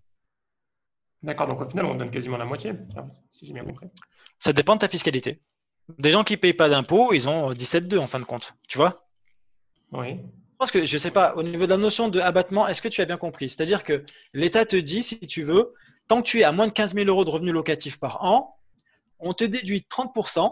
C'est un, un, cadeau mhm. quelque part fiscal parce que tu es sous le régime du microfoncier et là-dessus on t'impose pas. Ah, d'accord. Par contre le reste, par contre le, voilà, voilà. Par contre le reste, c'est vrai que tu dépasses pas les 15 000 euros. Après le reste, tu vas le déclarer à tes impôts normalement et sur le reste donc tu vas payer des impôts. Ok? Donc ça va mhm. dépendre de ton impôt. Donc les 17,2 tu les évites pas et le reste en fait ça va dépendre de l'impôt sur le revenu que tu payes je parle pour mon cas parce que j'ai l'occasion de te poser la question. Pour mon cas, qui, travaille, qui travaille à l'étranger, qui, a mes revenus à l'étranger, qui paye mes impôts à l'étranger, est-ce que c'est possible d'investir dans une CPI Est-ce que c'est rentable d'investir dans une CPI Oui, c'est possible. Il faut encore regarder une fois la, la fiscalité. C'est très particulier. Moi, j'ai eu le cas avec des Suisses. Donc, il faut regarder toujours les conventions. Et puis, euh, tu sais, il y, a des conventions entre les pays, des conventions fiscales euh, qui disent, ben voilà, sur tel, tel investissement, telle opération, etc., voilà ce qui est appliqué dans le pays d'origine, dans le pays euh, où est fait l'investissement, etc. Donc, il faut regarder ces conventions. avec la Suisse, de tête, j'essaie de me souvenir, je crois qu'ils prenaient d'office 20% de, de, de, de, frais. 20%, une commission de 20% sur les, sur les gains. La Suisse L'État, l'État, l'État, l'État français. L'État français prenait 20% directement sur les, sur les gains. Euh, j'ai plus les, vraiment les montants en tête, hein, je te donne un exemple, mais c'est pour te dire qu'il va falloir regarder au cas par cas la fiscalité prévue euh, dans ces cas de figure et, euh, et puis, et puis, et puis bah, voir ce que ça donne comme rendement effectivement en fonction de où je suis. D'accord. Et même si, même si l'investissement, le, gain est réinvesti directement, il faudra quand même payer sur. Voilà. Oui, à partir du moment où tu, as une rémunération, ça sort. Et tu, contrairement à l'assurance vie où tu vois tout ce qui se passe à l'intérieur en, versement, en fin de compte, toi, aujourd'hui, tu ne payes pas d'impôt dessus. C'est à l'intérieur de l'assurance vie, tu es tranquille, comme sur un PEA, par exemple. Mais, euh, mais euh, dans ces cas de figure, à partir du moment où l'argent t'est reversé, et même si tu l'as investi, peu importe, tu vas devoir payer de l'impôt sur ces, sur ces revenus euh, locatifs. D'accord. Donc, je vois maintenant, je vois encore plus l'intérêt d'investir dans une assurance vie. Et l'intérêt de, de, voir tout ça avec un gestionnaire de patrimoine faire n'importe Surtout, voilà, c'est ça. Surtout d'être accompagné pour pas faire n'importe quoi parce qu'il y a beaucoup de, beaucoup de choses, beaucoup de, de, de, il y a de plus en plus de solutions sur le marché, etc. Et donc, il faut vraiment les utiliser de la meilleure façon qui soit dans notre cas de figure. Et ça peut passer que par une étude euh, personnalisée euh, de mon cas de figure, mes projets, etc., mon profil pour avoir les meilleures solutions dans mon cas à moi et uniquement à moi. D'accord. Euh, et dernière grosse question par rapport à ça, est-ce qu'il est possible d'emprunter de l'argent euh, de manière halal et de l'investir, euh, par exemple, dans des CPI ou dans d'autres types de fonds? Ce que font régulièrement les personnes qui sont non musulmanes font ça, ils empruntent pour investir dans. C'est vrai. C'est vrai, ça se fait. Aujourd'hui, je vois pas comment ça pourrait se faire si ce n'est par un prêt à taux zéro. Donc, entre amis, entre proches, ou, faire un montage un peu spécifique, ça pourrait, ça pourrait se réfléchir. Mais, mais aujourd'hui, en tout cas, ça n'existe pas. Personne ne fait ça. Et si tu veux, étant donné qu'en finance islamique, il faut toujours que tu aies un actif sous-jacent, ben là, le fait de te prêter de l'argent, d'habitude, qu'est-ce qu'on fait? On te prête de l'argent, tu achètes tes parts et tu es tranquille, euh, tu rembourses ton crédit et derrière, euh, soit d'une manière euh, in fine, etc. il y a plusieurs, montages qui peuvent se faire, mais tu as ton crédit, tu es tranquille, tu gères comme tu veux, on prêté à toi. Là, si tu veux, en finance islamique, tu peux pas prêter de l'argent et avoir en contrepartie un gain comme ça sans, euh, euh, sans, euh, sous-jacent, sans opération d'investissement réalisée avec ton argent derrière, etc. Donc le fait de le faire comme ça, passer l'argent et avoir un retour, bah, ce serait du riba, c'est un crédit en fait classique, et donc on peut peut pas l'avoir. Mais tu me parlais de, l'investissement bah, justement pour le fundraising pour, pour les entreprises, les entreprises, les musulmans qui veulent avoir de, de, l'argent de fonds qui partagent derrière les, les rendements sur plusieurs sur une période. période c'est ça. Alors alors, ah, l'idée, ça pourrait être. Alors voilà, en fait, si tu veux l'idée, ça pourrait être ça. C'est pour ça que je t'ai dit, ça n'existe pas pour l'instant, mais l'idée, pourquoi pas, qui pourrait se développer, c'est de dire, euh, j'ai un savoir-faire, je sais investir l'argent. Vous, vous avez d'ailleurs des, banques islamiques proposent cela. Hein. Euh, elles te proposent un contrat de type Mudaraba euh, qui dit qu'en fait, tu apportes ton argent à la banque, elle a le savoir-faire, toi, tu as, le, le, le, cash. Elle va investir cet argent, elle va réaliser des opérations et elle va, partager avec toi le gain de ses opérations à hauteur de temps. Donc, on peut développer la même, solution, ce serait tout à fait envisageable. Il faut vraiment y réfléchir parce qu'il y a un gros volet réglementaire sur ce point-là euh, parce que là, on devient un petit peu société de gestion. En fait, on, devient une banque en fait à ce moment-là. On fait, on fait le travail de la banque. ce que fait la banque avec notre argent. C'est ça, c'est ça. On devient un peu, un peu banquier, donc, euh, ou plus précisément, on devient société de gestion. Et, dès lors, il faut quand même certains agréments, etc., qui sont pas forcément très très simples à avoir, et, surtout qui demandent un, niveau de compétence euh, euh, important. Et, et voilà, typiquement, moi, je serais pas capable, si tu veux, de, de, de créer une société de gestion et d'être moi euh, gestionnaire d'actifs en fait. C'est pas moi qui vais faire les, investissements sur telle action, etc. C'est n'est pas ma capacité. Il y a des spécialistes et des asset managers qui savent faire ça, qui le font très bien. Euh, et donc c'est ces personnes-là qu'il faudrait mettre à contribution. Mais si tu mmh. veux, dans l'idée techniquement, c'est pas impossible. C'est pas impossible. Ça peut se réaliser, ça peut se matérialiser sous forme de produit. Comment derrière Il faut le réfléchir euh, pour respecter le cadre réglementaire, juridique, etc. Tu sais, moi, je suis très, très, très vigilant sur l'aspect réglementaire, juridique, etc. On ne fait pas n'importe quoi. Donc, euh, voilà, je prends toujours des. Euh, parce que c'est techniquement, pour moi, c'est le, plus gros avantage, entre guillemets, injuste qu'ont les, les, personnes qui, qui, peuvent se permettre de, de faire des emprunts dans n'importe quelle banque c'est que voilà, eux, ils, empruntent, voilà, ils ont un projet, ils empruntent même avec parfois zéro apport. Ils empruntent, je sais pas, 100 000, 200 000 euros. Ça. Ils achètent un, logement, ils, mettent, euh, ils remboursent leur crédit avec, euh, avec le, le, prix du, avec la rente. Et pour eux, ça leur coûte rien. Ils prennent quasiment pas beaucoup de risques. Et derrière, ils ont le logement quasiment, on va dire, gratuitement. Alors attention, sur l'immobilier, comme j'ai dit tout à l'heure, on peut le faire. Hein. On peut faire via Murabaha, par exemple, euh, faire du, de l'investissement locatif et donc euh, on profite. Ce que tu es en train d'appeler là, ça s'appelle l'effet de levier. C'est-à-dire, avec peu d'argent sorti de ma poche, en fin de compte, je gagne plus parce que je passe par un emprunt. Et en fait, tu fais ton murabaha, exactement ce que tu viens de citer. Tu fais murabaha, tu achètes le bien, tu as un locataire en fin de compte qui va payer ton, ton, ton, financement, et toi, tu développes ton patrimoine comme ça, et dans 15 ans, tu as le bien qui t'appartient, tu rentres tes loyers euh, nets dans la poche. Ça, c'est très intéressant. C'est des solutions de gestion de patrimoine que l'on met en place, que l'on va accentuer notamment avec, euh, euh, euh avec des clients qui en ont besoin, mais qui seront plus voilà, CSP, etc., pour protéger le, le, le, conjoint survivant via, quand il aura une assurance emprunteur. Euh, halal qui va arriver. Donc, c'est vraiment une, une, solution, gestion de patrimoine, encore une fois, pure et dure, qui va pouvoir vraiment euh, permettre de se développer un patrimoine et même de protéger la famille grâce aux solutions qui sont à venir d'ici les, quelques mois ou années, là peut-être dans un an, euh, sur le marché. Est-ce qu'il existe une solution intermédiaire, entre l'investissement locatif et la SCPI je m'explique. Euh, euh, l'investissement locatif, l'avantage, c'est qu'à la fin, on détient le bien. On prend, il y a beaucoup plus de risques, mais on détient le bien. Donc ça, c'est quand même pratique. Alors la CPI, c'est moins de risques, mais on ne détient pas le bien à la fin. Est-ce qu'il y a une solution intermédiaire où on peut euh, investir à plusieurs et à la fin détenir un bien? À mon sens, créer une SCI qui permet d'avoir suffisamment. Alors, que je réfléchisse. Oui, créer une SCI à l'intérieur de laquelle, euh, donc, et on passe par une option. Alors, soit on passe par un cercle restreint d'investisseurs, c'est-à-dire que tu vas t'adresser juste à quelques personnes autour de toi. Tu fais pas une pub sur Internet, hein, venez investir dans ma SCI, sinon c'est fini. Donc, euh, tu fais de la pub autour de toi avec tes proches. On met tous un peu d'argent, on va acheter un bien. Et au fur et à mesure, alors vous allez avoir de la rentabilité. Et en même temps, au fur et à mesure des années, je vais racheter vos parts. Ça, c'est tout à fait possible. C'est envisageable. Et ça, ça paraîtrait le bon compromis entre, entre, entre les, les deux solutions. En revanche, ça voudra dire qu'il faut des investisseurs avec des capitaux et revient à ce que je t'ai dit euh, euh, en, début de discussion ou, il y a de ça quelques, minutes. Euh, si la communauté comprend qu'on peut réaliser, des opérations comme ça et se met vraiment sur ce volet-là, nous, on a tous les outils pour le faire. D'accord? Si vraiment la communauté comprend l'intérêt de ces solutions, de gagner de l'argent et en même temps permettre euh, de développer le patrimoine de la communauté, de développer le patrimoine pro, immobilier, etc. et de permettre à certains de devenir propriétaires de biens via ce modèle-là, on a tout gagné. On a tout gagné. Mais il faut une prise de conscience de la communauté. La communauté, grosso modo, elle peut mettre de côté, allez, si, elle a le même comportement que, que le comportement français de manière générale, elle peut mettre de côté, grosso modo, 15 milliards par an.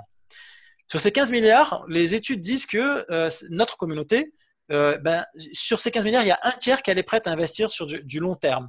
Donc 5 milliards, 5 milliards par an. Est-ce que tu te rends compte? Imagine-toi à côté Murabaha, la poignée de dossiers qui est faite dans l'année par rapport à 5 milliards ou ne serait-ce qu'à 1 milliard, 2 milliards qu'on arriverait à mobiliser pour de l'immobilier. C'est une goutte d'eau l'immobilier, le Murabaha à côté. Pour des solutions qui sont bien plus intéressantes, bien plus conformes à notre éthique, respectueuse de chacun, où l'investisseur gagne de l'argent et où l'acheteur rentre chez lui à des conditions préférables. On a toutes ces solutions-là. Maintenant, qu'est-ce qu'il faut? Il faut que les, les, les, musulmans nous rejoignent avec leurs ressources et qu'on arrive à leur expliquer ce qu'on va faire comme investissement et la partie qu'on va réserver pour financer la communauté et nous développer. Il faut qu'on raisonne en termes de, communauté, en termes de groupe et plus en termes d'individus euh, et penser chacun pour soi et parce qu'on va être divergent sur un point ou je ne sais quoi, on s'en fiche. Il y a des choses sur lesquelles il n'y a pas de divergence et on peut travailler ensemble. Venons travailler là-dessus tous ensemble, on arrivera à faire des choses extraordinaires. Écoute, Christophe, c'était super intéressant. Euh, on finit sur une très belle note. Euh, euh remercie pour tout. C'est ce que j'allais dire. je t'en prie, je t'en prie. Euh, est-ce que, tu as, un, un, livre ou un contenu? Donc, on a parlé de la martingale. Euh, est-ce que c'est un contenu que tu conseilles? Est-ce que tu as d'autres contenus que tu conseilles en, en termes de, voilà, de livres, documentaires, podcasts, que ce soit sur le sujet ou d'autres sujets d'ailleurs? Alors, d'une manière euh, générale, c'est vrai que la martingale, je trouve que c'est plutôt euh, bien fait, pertinent, euh, relativement intéressant. Ils interrogent beaucoup de startups qui ont cartonné et, c'est toujours un, vrai modèle pour, pour nous. et puis après, moi, je, suis rarement quand même hein, sur les, sur les, non, là, je, pense que je pense que je suis confonds avec son autre podcast qui est Génération de sur 7. Là, c'est les startups. La martingale, c'est sur tout ce qui est investissement euh, donc, il a interviewé des ah. personnes dans... Ah non, n'importe quoi, je confonds avec Dans l'arène, pardon. Excuse-moi, c'est dans l'arène que je trouve. Ben voilà. Alors, un podcast intéressant dans l'arène. Exactement. Mais la martingale, attends, pourquoi j'ai écouté? Est-ce que c'est. Non, c'est pas chez eux où ils parlent de... des guerres entre Pepsi et Coca, etc. C'est pas non plus. Hein. Non, la martingale, il parle que d'investissement. Que de, que d'investissement, ok. Non, non, non, j'écoute. Je... Non, non, je les écoute pas alors. Rien à voir. Je pensais à dans l'arène et j'étais vraiment sur les startups, etc. Donc, rien à voir. Donc, euh, non, non, non, moi, je pense que quand on est. Euh, euh, alors, investisseur aguerri, on suit les marchés. Donc moi, si tu veux, je suis abonné à toutes les revues, euh, c'est toutes les chaînes euh, info. Euh, je cite aucun nom, tu vois, mais les chaînes info économiques, etc., qui tournent en permanence, si tu veux, euh, pour suivre l'actualité. Mais pour le, on va dire, monsieur tout le monde, ce que je conseille, c'est de passer par des, PDF tout basiques du genre euh, Qu'est-ce que l'économie islamique de Mohamed Chapra, Mohamed Omar Chapra, par exemple, qu'est-ce que mhm. l'économie islamique? Où dedans, il va commencer ses 80 pages, c'est très simple, et il dit, ben voilà, euh, euh, euh, les biens ne vous appartiennent pas en fin de compte, on n'est que des gestionnaires, tout appartient à Dieu, etc. Et donc, on doit réussir à mettre en place une justice socio-économique, etc. C'est quelques livrets, en fin de compte, qu'il y a de la Banque islamique de développement qui sont intéressants. Et pour commencer, si tu veux, à mettre le nez dans la finance islamique, je trouve que c'est plutôt bien fait et, ça apporte quand même pas mal de, de connaissances. Et après, moi, c'est vraiment l'actualité pour vraiment les plus, les plus euh, voilà, les investisseurs qui veulent vraiment suivre euh, au quotidien, ben, c'est de suivre l'actualité financière et pour ça, il y a, il y a beaucoup, de, beaucoup de revues spécialisées euh, qui sont à conseiller. Le suivi, j'ai une question que j'ai oublié de poser, mais qui est, qui est, intéressante. Le suivi fait comment chez First Union Donc, on a le, premier, les premiers rendez-vous où on choisit où on veut investir. Mais ensuite, par rapport à l'évolution, si on veut faire évoluer son investissement, est-ce qu'il y a quelque chose d'annuel alors, ensuite, alors ensuite, à minima, voilà. Alors, à minima, on a un rendez-vous semestriel pour faire le point. D'accord. Euh, ensuite, un rendez-vous semestriel pour faire le point. Ensuite, euh, bien sûr, s'il y a un événement particulier, baisse des marchés, etc., ben là, on appelle. Sinon, hormis ce rendez-vous semestriel, on a développé un partenariat avec euh, un agrégateur de comptes qui nous permet de suivre les comptes et les placements des clients. pour le client, ça lui permet d'avoir tout au même endroit, de pouvoir tout suivre sur une seule, une seule application. Et pour nous, ça permet de le suivre en fait comme une banque. C'est-à-dire qu'au quotidien, euh, comme la banque, je peux regarder euh, les comptes, où est-ce qu'il en est. Alors après, c'est lui qui décide de me laisser l'accès ou pas et à quoi. Mais si tu veux, on va pouvoir voir où en sont les placements, les encours, etc. et pouvoir le, suivre de près. Si on voit par exemple que, euh, je sais pas, on a mis une stratégie d'épargne de 1000 euros par mois. La personne gagne 3000 euros par mois. Elle m'a dit, c'est sûr, ça passe, je peux mettre 1000 euros. Et en fin de compte, il avait un solde de 10 000 euros, il commence à mettre 5 000 euros par mois. Et dans 6 mois, je m'aperçois qu'en regardant son compte, que ben, son solde, au lieu d'avoir 10 000, ben, il est à 8 000 mais là, je vais lui passer un coup de fil. Je vais dire, je comprends pas. Euh, une baisse, est-ce que vous avez une dépense imprévue ou est-ce que l'argent qu'on met de côté, on n'avait pas allé un peu trop avec 1000 euros, il faut réduire ou peut-être débloquer des fonds. D'accord? Donc cet outil, euh, pareil, on, a cherché à avoir les meilleurs outils de suivi euh, possibles sur le marché. autant dire que ça nous coûte, mais ça nous permet encore une fois d'avoir un service client au top et d'avoir un véritable suivi du, du client. Et donc on a ces outils-là, effectivement. D'accord.